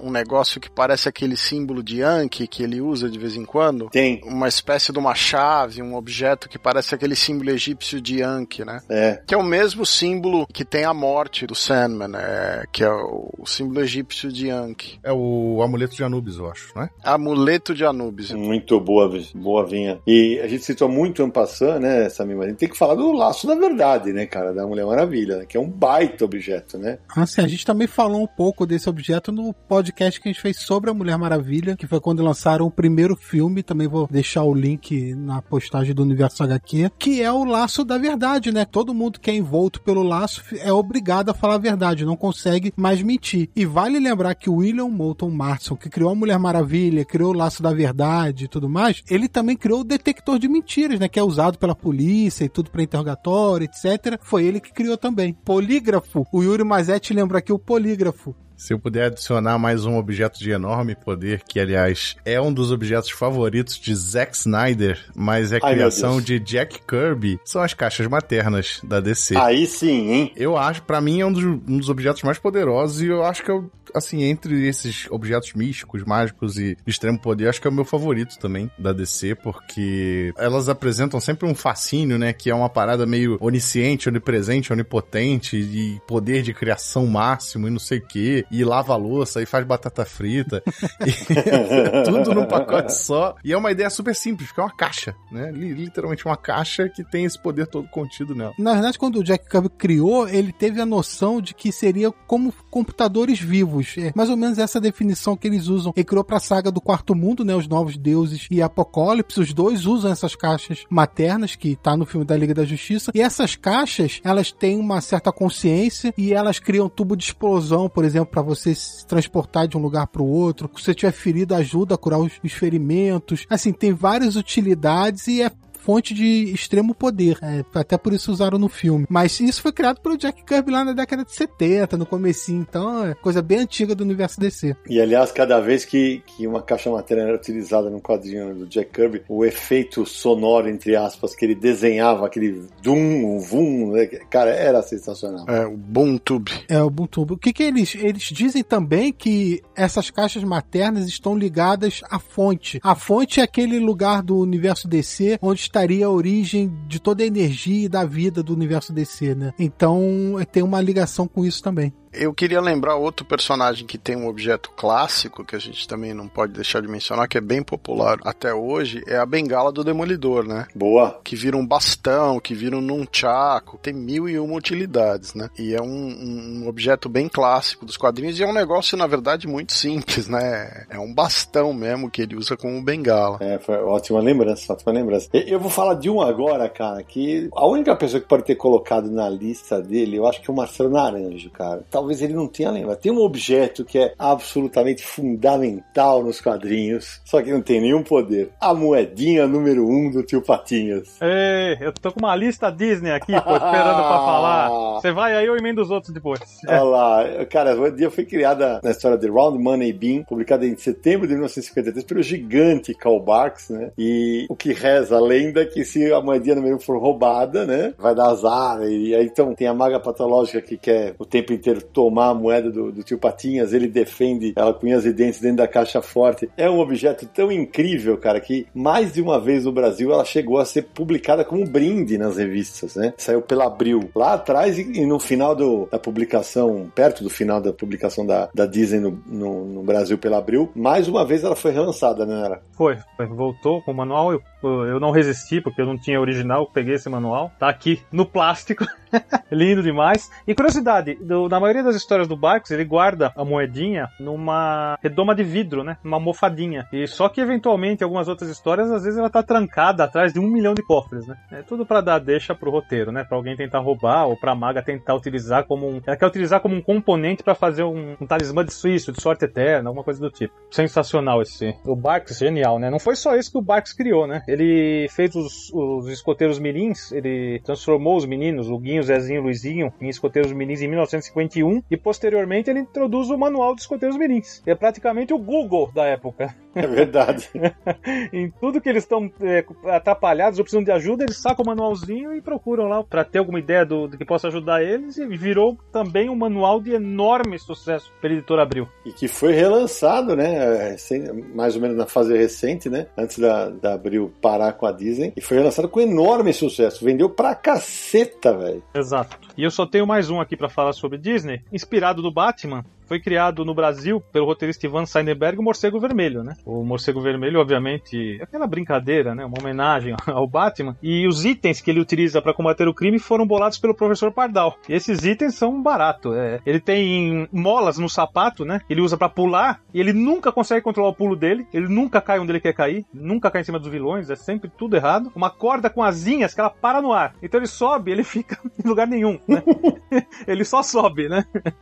e um pula-pula, que ele tá sempre de pula-pula para todos os lados. E, tipo o arqueiro verde, ele tem uma luva de boxe que sai do cinto dele. Ele aperta, a luva sai para dar um soco em alguém. Enfim, personagem bem divertido, né? Que é o Peninha na, na Identidade Secreta, né? É verdade, isso que eu- isso que eu ia falar. Tinha que citar que era o Peninha, né? E o morcego verde era o Zé Carioca, né? Aham, exato. Ou seja, a gente já falou do Doutor Estranho, mas eu lembrei aqui que antes do papo, antes que chegou a comentar, antes de começar a gravar, tem o cetro do Atomb e tem o- a, a capa dele, né? São dois objetos bem famosos também que ele já usou em algumas vezes, junto com o olho da Gamoto. Ele é uma- um arsenal, né? É, ele tem um arsenal de objetos místicos, inclusive ele tem esse manto, é o, a capa dele é o manto da levitação. O, o- você falou do bastão de Vatombi, mas ele e do olho de Agamotto, mas ele também tem uma espécie de uma esfera de Agamotto que fica protegida lá dentro do negócio de vidro. Ele tem uma série de objetos mágicos, inclusive o livro de Vichante, que é o, o, o, digamos, o tomo de magia branca. No universo Marvel você tem o Darkhold, que é o livro da magia mais terrível possível, né? E você tem o, o livro de Vichante, que seria o, o contraposto disso, né? Que tá tudo com o Doutor Estranho, que é o, o mestre supremo das artes místicas, né? É isso aí. No quadrinho europeu, tem muito menos desses objetos que sejam fáceis de você pensar, porque, por exemplo, você não, no Corto Maltese não tem, no Tem sim, senhor. O Corto Maltese tem um objeto, sim, senhor. O cap dele. Não é um objeto de poder, mas é inseparável. O chapéu dele. Você nunca vê o Corto Maltese. É muito difícil você ver o Corto sem o cap. Mas ele aparece em alguns quadrinhos, mas é um objeto, como não? É um. Tá sempre com ele ali, né? Sim,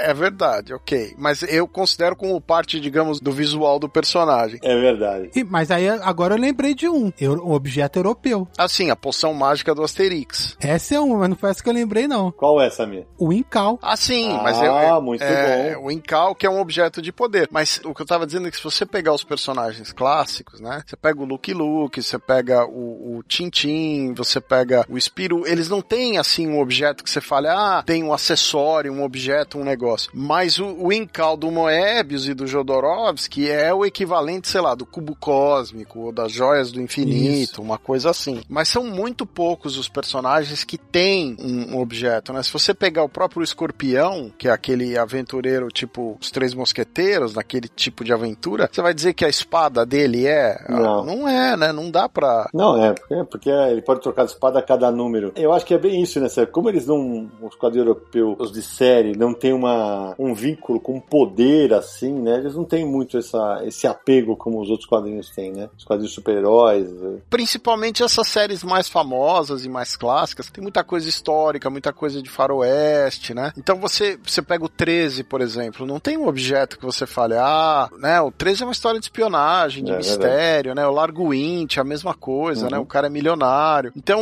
é uma coisa muito mais do mangá e do, e do quadrinho de super-herói do que quadrinho europeu, né? Mesmo na ficção científica, você tem o Incal, mas você não tem muitos exemplos fora o Incal de coisas assim. Você vai falar que o animal do Arzak, que ele fica voando, é um objeto? Não é, não, dá, não, né? não, não. E o Incal, vale ressaltar aqui, tá sendo relançado no Brasil pela Pipoca e Nanquim. Acabou de lançar o Incal, depois vai ter o antes do Incal, depois o Incal, tudo numa caixa bacanuda e que a pré-venda foi excepcional, realmente excepcional. E vou deixar claro, não é que eu tô dizendo que não existem esses Não. objetos no quadrinho italiano, no quadrinho Sim. espanhol, nem nada. Tô só dizendo que não é uma coisa tradicional e comum no quadrinho europeu, principalmente nas séries mais famosas. E, por exemplo, se, se a gente não falar desse objeto, o Marcos Ramone vai ter uma síncope. Já sei. Olha lá. Qual é, Samir? É a machadinha do Zagor, né? Exatamente, porque ele, ele até chamaram de o espírito da machadinha, né? Exato. É, porque Zagor é uma abreviação de Zagor Tenai, o espírito da machadinha. Então ele, ele usa uma, uma machadinha meio de pedra lá, né? Que é uma, uma companhia inseparável dele, eu diria assim, né? Então esse é um objeto que é dos quadrinhos europeus de série, né? Get this man shield. Bom, moçada, a gente já falou de um monte de objetos bacanas, ainda faltam, sei lá, centenas. Agora vamos fazer um, um ping-pong rápido, até porque quem sabe esse não é o tipo de programa que a gente gera uma segunda parte, não é mesmo? Então, vamos começar. Nara, solta um aí. Tem a Marina, que do, da turma da Mônica, apareceu pela primeira vez em 1995, ainda pela editora Globo, baseada na filha, né, Marina Takeda. E ela sempre gostou de desenhar na vida real e virou uma desenhista, né, como personagem, com lápis mágico. Esse lápis, eh, quando ela desenha, eventualmente quebra a quarta parede, as versões novas dos personagens encontram as versões antigas, é um grande barato. Ah, só pra deixar bem registrado, né, Nara? É filha do Maurício de Souza. Isso. Exatamente. E, e- e esse lance de- no começo, porque é assim, o lápis mágico, ela, ela seria a filha real, hoje a Marina é incorporada na turminha, e ela, o, o lápis nem aparece tanto mais, né? O, o Yuri Mazetti falava aqui com a gente no chat, ele lembrou do Takap e do Piteco, e que tinha uma curiosidade incrível. né? No começo, o Maurício tinha o Takap do Piteco, tinha um prego. Como é que tinha um prego na pré-história, seu Maurício Souza? Imagina dar com a porra, dar na namoleira de alguém com um prego, cara. E, e com o tempo, o prego também foi abandonado, né? Não podemos esquecer, claro, de falar das armaduras, né? As armaduras do Homem de Ferro, que ele tem, sei lá, centenas de versões, né? Só as armaduras dariam um, um programa inteiro, né? Ah, tem vários personagens com armaduras, inclusive, já que pra, vou mencionar mais um também, Sidão, que não é nem da Marvel nem da DC, é do universo Valiant, que é o Exo Manowar. Ele é uma mistura de Homem de Ferro com Lanterna Verde, vamos dizer assim. Assim, pra ficar bem superficial aí no tema, mas ele tem uma armadura que é alienígena e a armadura tem, é meio senciente e tal, é super poderosa, então também fica a menção aqui. É, e chegou a ser lançado pela Jambô, além da HQ Maniacs, né? Isso, atualmente o pessoal pode ler as aventuras do Exo Manowar lá no Social Comics, já tá chegando perto do número 50 a revista. Ô Samiri, apesar de não ser armadura, tem várias versões de traje. Então eu vou citar aqui do astronauta do meu amigo Danilo Beruti, né? E logo no primeiro episódio do Magnetar tem uma hora que aparecem vários uniformes e eles são utilizados ao longo das Graphics MSP. Ô Vinha, mas a gente falou, a gente tá falando sei lá quantas horas, não falamos nem de mutante, cara. Pois é, né? X-Men tem um enorme elenco de gente usando item de poder, a começar pelos mais famosos, né? O visor do Ciclope, o elmo do Magneto, as garras do Wolverine, que, né, são, não são bem itens, mas ao mesmo tempo a gente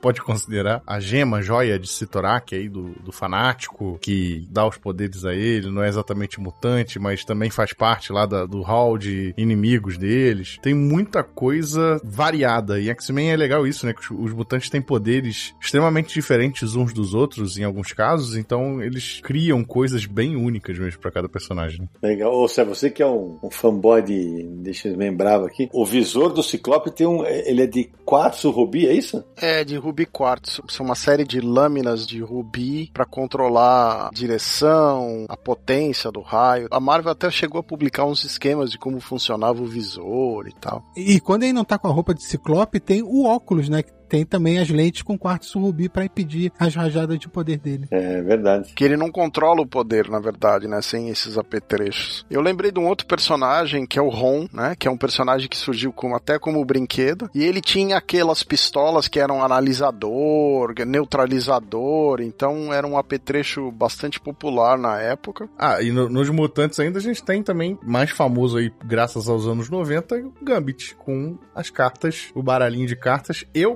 bastão que ele usa, né, também. Vocês já tentaram jogar uma carta em alguém? Com uma distância de uns 3 metros? Tenta pra ver. Mas você não é mutante. É, né, é verdade, porque na verdade as cartas ele utiliza, mas ele, o poder tá no lance dele energizar, né? E o, o Vinha citou bem, o, o elmo do, do Magneto também é um, é um- Porque ele é super poderoso, né? Mas o elmo é multi-utilidades, né, Sérgio? É, ele tem a função, por exemplo, de bloquear a telepatia do Xavier. Então, ele não funciona só pra esconder a cara dele e pra proteger, né? Tem uma série de apetrechos ali, até tecnológicos, né? Não são coisas necessariamente mutantes pra ajudar o Magneto. Já que o Vinha falou aí de bastão, o Yuri Mazetti lembrou aqui no- nos bastidores do bastão do Negan de Walking Dead, né? O bastão que é um bastão de beisebol com arame farpado em volta, que ele chama de Lucille. É, na verdade não é nem um bastão, é um taco de beisebol, né? É um Que a taco, gente falou né? muito dele, né? A gente falou muito dele no, no episódio sobre Walking Dead. Que, cara, aquilo é cruel demais, né? Nossa senhora, a Lucille e a relação que ele tem com aquele, com aquele objeto é um negócio psicótico, eu diria. Só pra não passar em branco aqui, porque eu tinha anotado, Sidão, quem sabe sabe no próximo episódio a gente fala mais, mas tem o bastão do Starman, né? Tanto o Boa. Starman clássico como o novo também do James Robson, que já não é tão novo assim também, porque já tem uns 25 ou 30 anos quase já. A lança do destino, tem um livro do destino, tem a cadeira do Mobius também, que é do quarto mundo do Jack Kirby, e o poço de Lazarus, que a gente não comentou, né? Do Ra's al Ghul, tem o poço que ressuscita ele. Então tem várias coisas aí. É verdade. O Yuri Matsans, ele citou aqui o Elmo do Jay Garrick, né? É, agora, Elmo tem tantos personagens, né? É, é que do, o do Jay Garrick não, não tem poder, né? Ele só usa. Mas vou te falar que no seriado do Flash, quando apareceu o Elmo do Jay Garrick ali, eu falei, puta, eu, o lado nerd, eu lembro que o Naranja ficou surtadinho.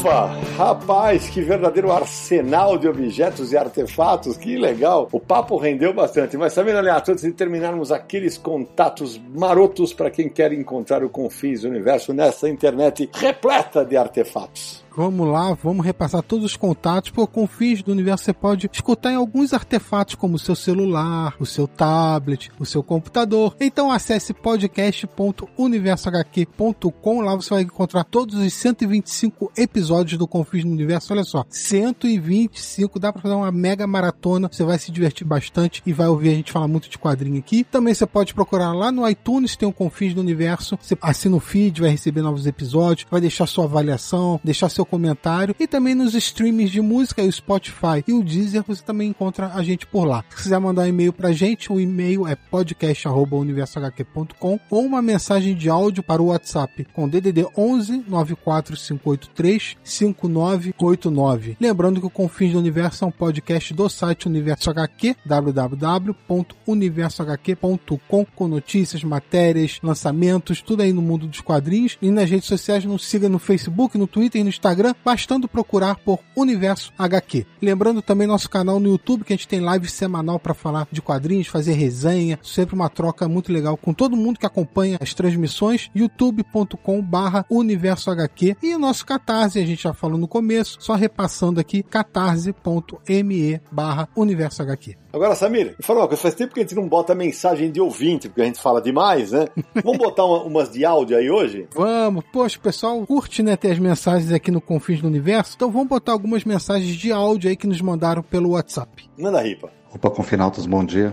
Aqui quem fala é Dalton de Jundiaí. Eu estava ouvindo né, o Confins, novamente, o Confins 113, que fala sobre quadrinhos como objeto de estudo. E quando fui à banca de jornal, tive a feliz alegria de encontrar um livro chamado Os Pioneiros no Estudo de Quadrinhos no Brasil, da editora Criativo. É organizado pelo Valdomiro Vergueiro, Paulo Ramos e Nobushinen, no qual, inclusive, é apresentada que cita Sônia Bibi Luitem. Então, tudo converge, né? Tá tudo unido. Então, gente, parabéns pelos trabalhos aí e força nos estudos, né? Abraço, obrigado. Boa, Dalton, ótima lembrança. Eu adoro esse episódio, Samir, o, o quadrinhos como objeto de estudo, porque, entre aspas, tinha tudo para ser um papo chato, né? Entre aspas, ou acadêmico, e foi uma delícia, né? O que a gente recebeu de mensagem desse episódio e o que ele circulou pelo meio acadêmico dos quadrinhos e até para quem quer fazer trabalho de quadrinhos foi uma grandeza, velho. Vou colocar o link desse episódio também no post para quem ainda não ouviu ter a oportunidade de ouvir, porque muita coisa interessante foi debatida Exatamente, inclusive para quem quer fazer trabalho de conclusão de curso né, sobre quadrinhos, eles dão várias dicas, vale muito. Vamos para a próxima, Samir? Vamos lá. Fala, meus queridos amigos do Universo HQ. Aqui é o Sandro Rojo, passando para desejar um feliz aniversário para cada um de vocês. Obrigado pelos 21 anos de muito trabalho e pesquisas. Continuem sendo incríveis. E espero vê-los no final deste ano, todos vacinados e com carinha de jacaré. Saudades.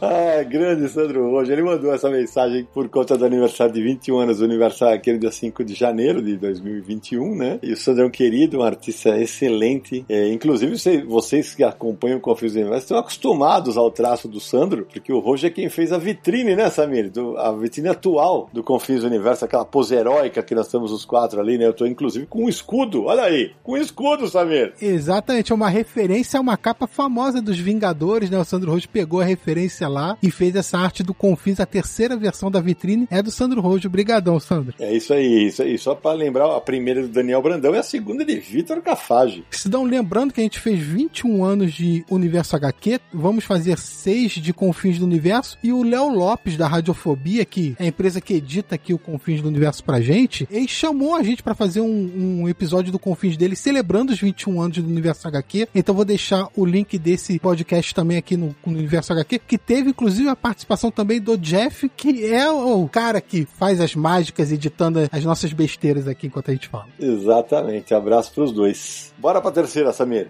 Olá, confinautas. Olha só, eu tô terminando de ver a gravação aqui de um é, Universo HQ resenha. E por favor, o Marcelo Naranjo, Coração Valente não dá para ser um salgado porque o filme é estrelado pelo Mel Gibson. Valeu? Um abraço aí. Pô. Ô Samir, as pedras ruins do naranja estão fazendo escola, né? Porque, veja, essa daí pela, é nível naranja. Mas o nosso ouvinte aí não, deu, não falou qual o nome dele, cara. Ele ficou tão empolgado para o aniversário aqui em resenha, de vez em quando a gente coloca umas piadas do naranja e o pessoal no chat fica interagindo. Então talvez essa piada tenha surgido, a gente não viu, né? E não teve a resposta. Bom, tá aí a resposta, né, Samir? E quem ainda não assiste o Universo HQ em resenha, eu recomendo fortemente que vocês assistam o episódio do dia 1 de março. Nossa. Que o final está impagável. Então preparem-se. Meu Deus do céu, preparem-se mesmo. Vamos para a última mensagem, Samir? Vamos lá, Sidão. Bom dia, boa tarde, boa noite, conforme a ocasião. Meu nome é Raquel Ferreira, tenho 25 anos, sou estudante de Letras e Biblioteconomia e estagiária da Secretaria da Cultura de Maringá, no Paraná. Sou também apanhadora do Catarse do Confins. Eu já interagi várias vezes com vocês no Insta e no Twitter pelo arroba e eu sempre fui carinhosamente respondida. Recentemente eu vi um tweet do Naranjo sobre alguns momentos difíceis e eu resolvi mandar um áudio para vocês. Eu já aviso que meu objetivo não é aparecer no podcast podcast, por isso o áudio é grande, mas sim agradecê-los. É um motivo que se segue. Em 2020, ainda que eu seja esposa de psicólogo e tendo acompanhamento profissional que era necessário, eu também fui afetada de forma negativa pelo distanciamento social. E por vários dias eu passava horas deitada na cama, sem muita vontade para nada. Até que eu encontrei o podcast de vocês. Ouvindo de forma tão descontraída e assertiva, assertiva pra caramba, sobre um assunto que eu sempre gostei, eu me senti de novo entre amigos, aquele sentimento de pertencimento. Partir daí, pensamentos do tipo, eu vou voltar a ler, deitada na cama mesmo. Eu vou ouvir eles enquanto eu limpo a casa, ou talvez ouvir eles enquanto eu trabalho, coisas do tipo, para retomar a rotina. É, começaram a surgir na minha cabeça. Pouco a pouco, vocês se tornaram parte muito importante dessa rotina. Foi retomada com sucesso. Comecei biblioteconomia depois de começar a ouvir vocês. Tô morrendo de vontade de fazer o curso do Sidão, vou fazer assim que possível.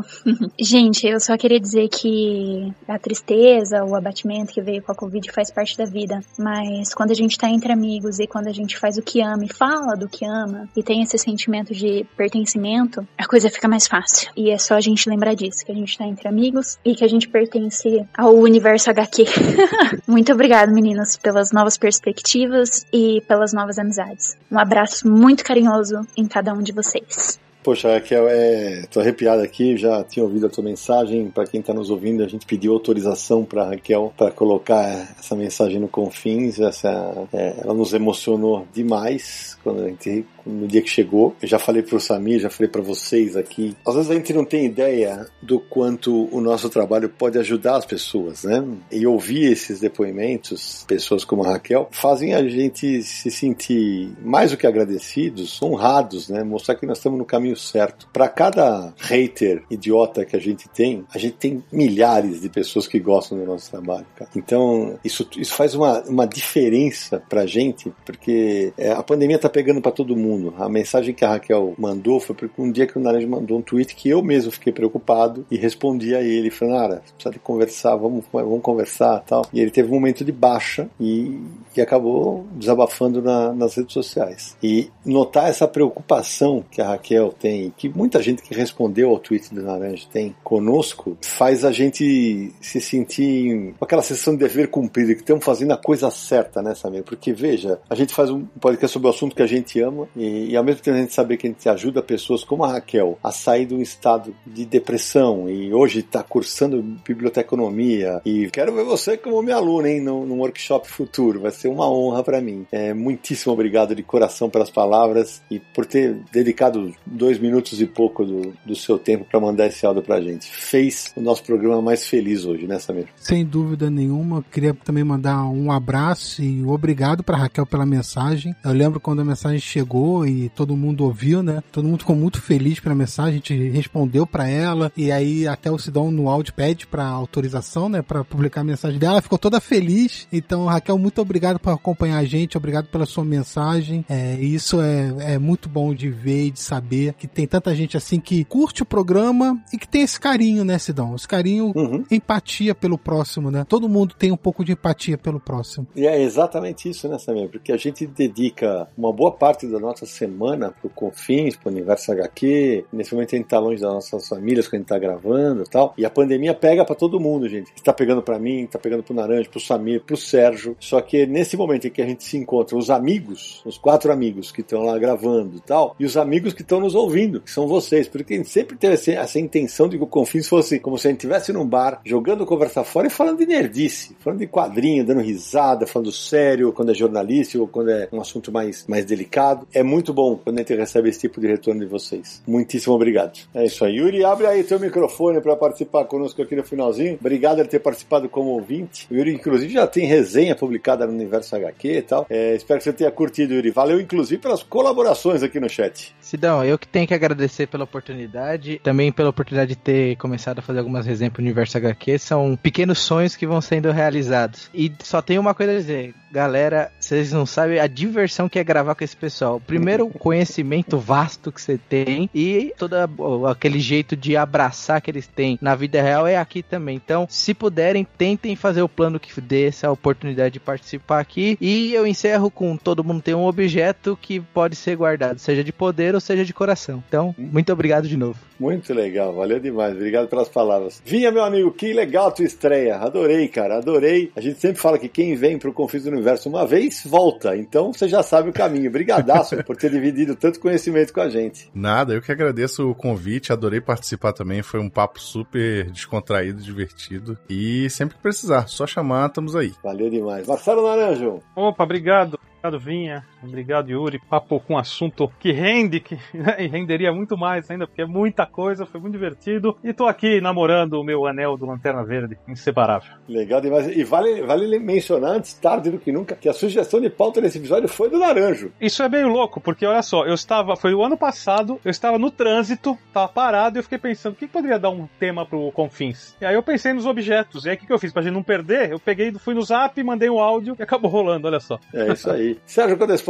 Eu queria agradecer a presença aí do Vinha, do Yuri, né? A vocês. E, e uma curiosidade só, né? Eu tô, tava aqui pensando se tinha alguém que tinha um celular do poder, mas até agora ainda, ninguém fez. Eu pensei a mesma coisa, Sérgio. Ou pelo menos se fez eu não tô sabendo, né? Mas eu achei curioso que nós já estamos aí há muitos anos com o celular na mão e nem, não tem um super-herói ou um super-vilão que o poder é o celular, né? Essa aí vai ser a versão moderna do Dial Age for Hero, o disque H para herói. É Agora você via celular com alguma outra maneira. É isso aí. Sabe, Daliato? Primeiro, agradecer ao Yuri por ter acompanhado aqui a gravação. Valeu, Yuri, pelo apoio, pelas mensagens. Sempre participa também das nossas lives lá, tá sempre presente, divertindo o pessoal. A família toda é sempre muito bem-vinda. Valeu, Yuri. Vinha muito legal sua participação. Obrigado por ter topado. Assim, a gente chamou meio em cima da hora e você topou participar. Brigadão. E um abraço para todos os apoiadores aí. Valeu. E fiquem de olho aí, porque vem mais coisas pelo Universo HQ com mais sorteio e muito mais. É isso aí. Eu vou agradecer ao Vinha, ao Yuri, a todo mundo que nos apoia, Samir, Naranjo, Codespot, e terminar desejando que os quadrinhos continuem nos fornecendo essas adoráveis quinquilharias pra gente se divertir enquanto lê. E a gente se encontra no próximo episódio de Confins do Universo!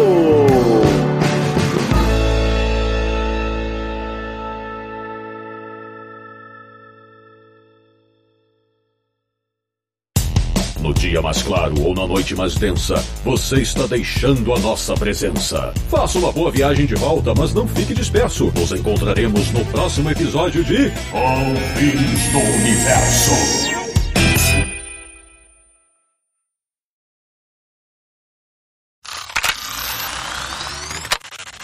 Ele utilizava o bracelete para trocar de corpo com quem, Marcelo Naranjo? O jovem Rick. Ixi, Rick esqueci Jones, o nome dele. Rick Jones. Sabe, é, pra mim, pros amigos Repete, é Rick. repete, fala de novo. Pros amigos é Rick. Ah, ele troca de lugar com o jovem. Com, com o jovem, nossa. senhora.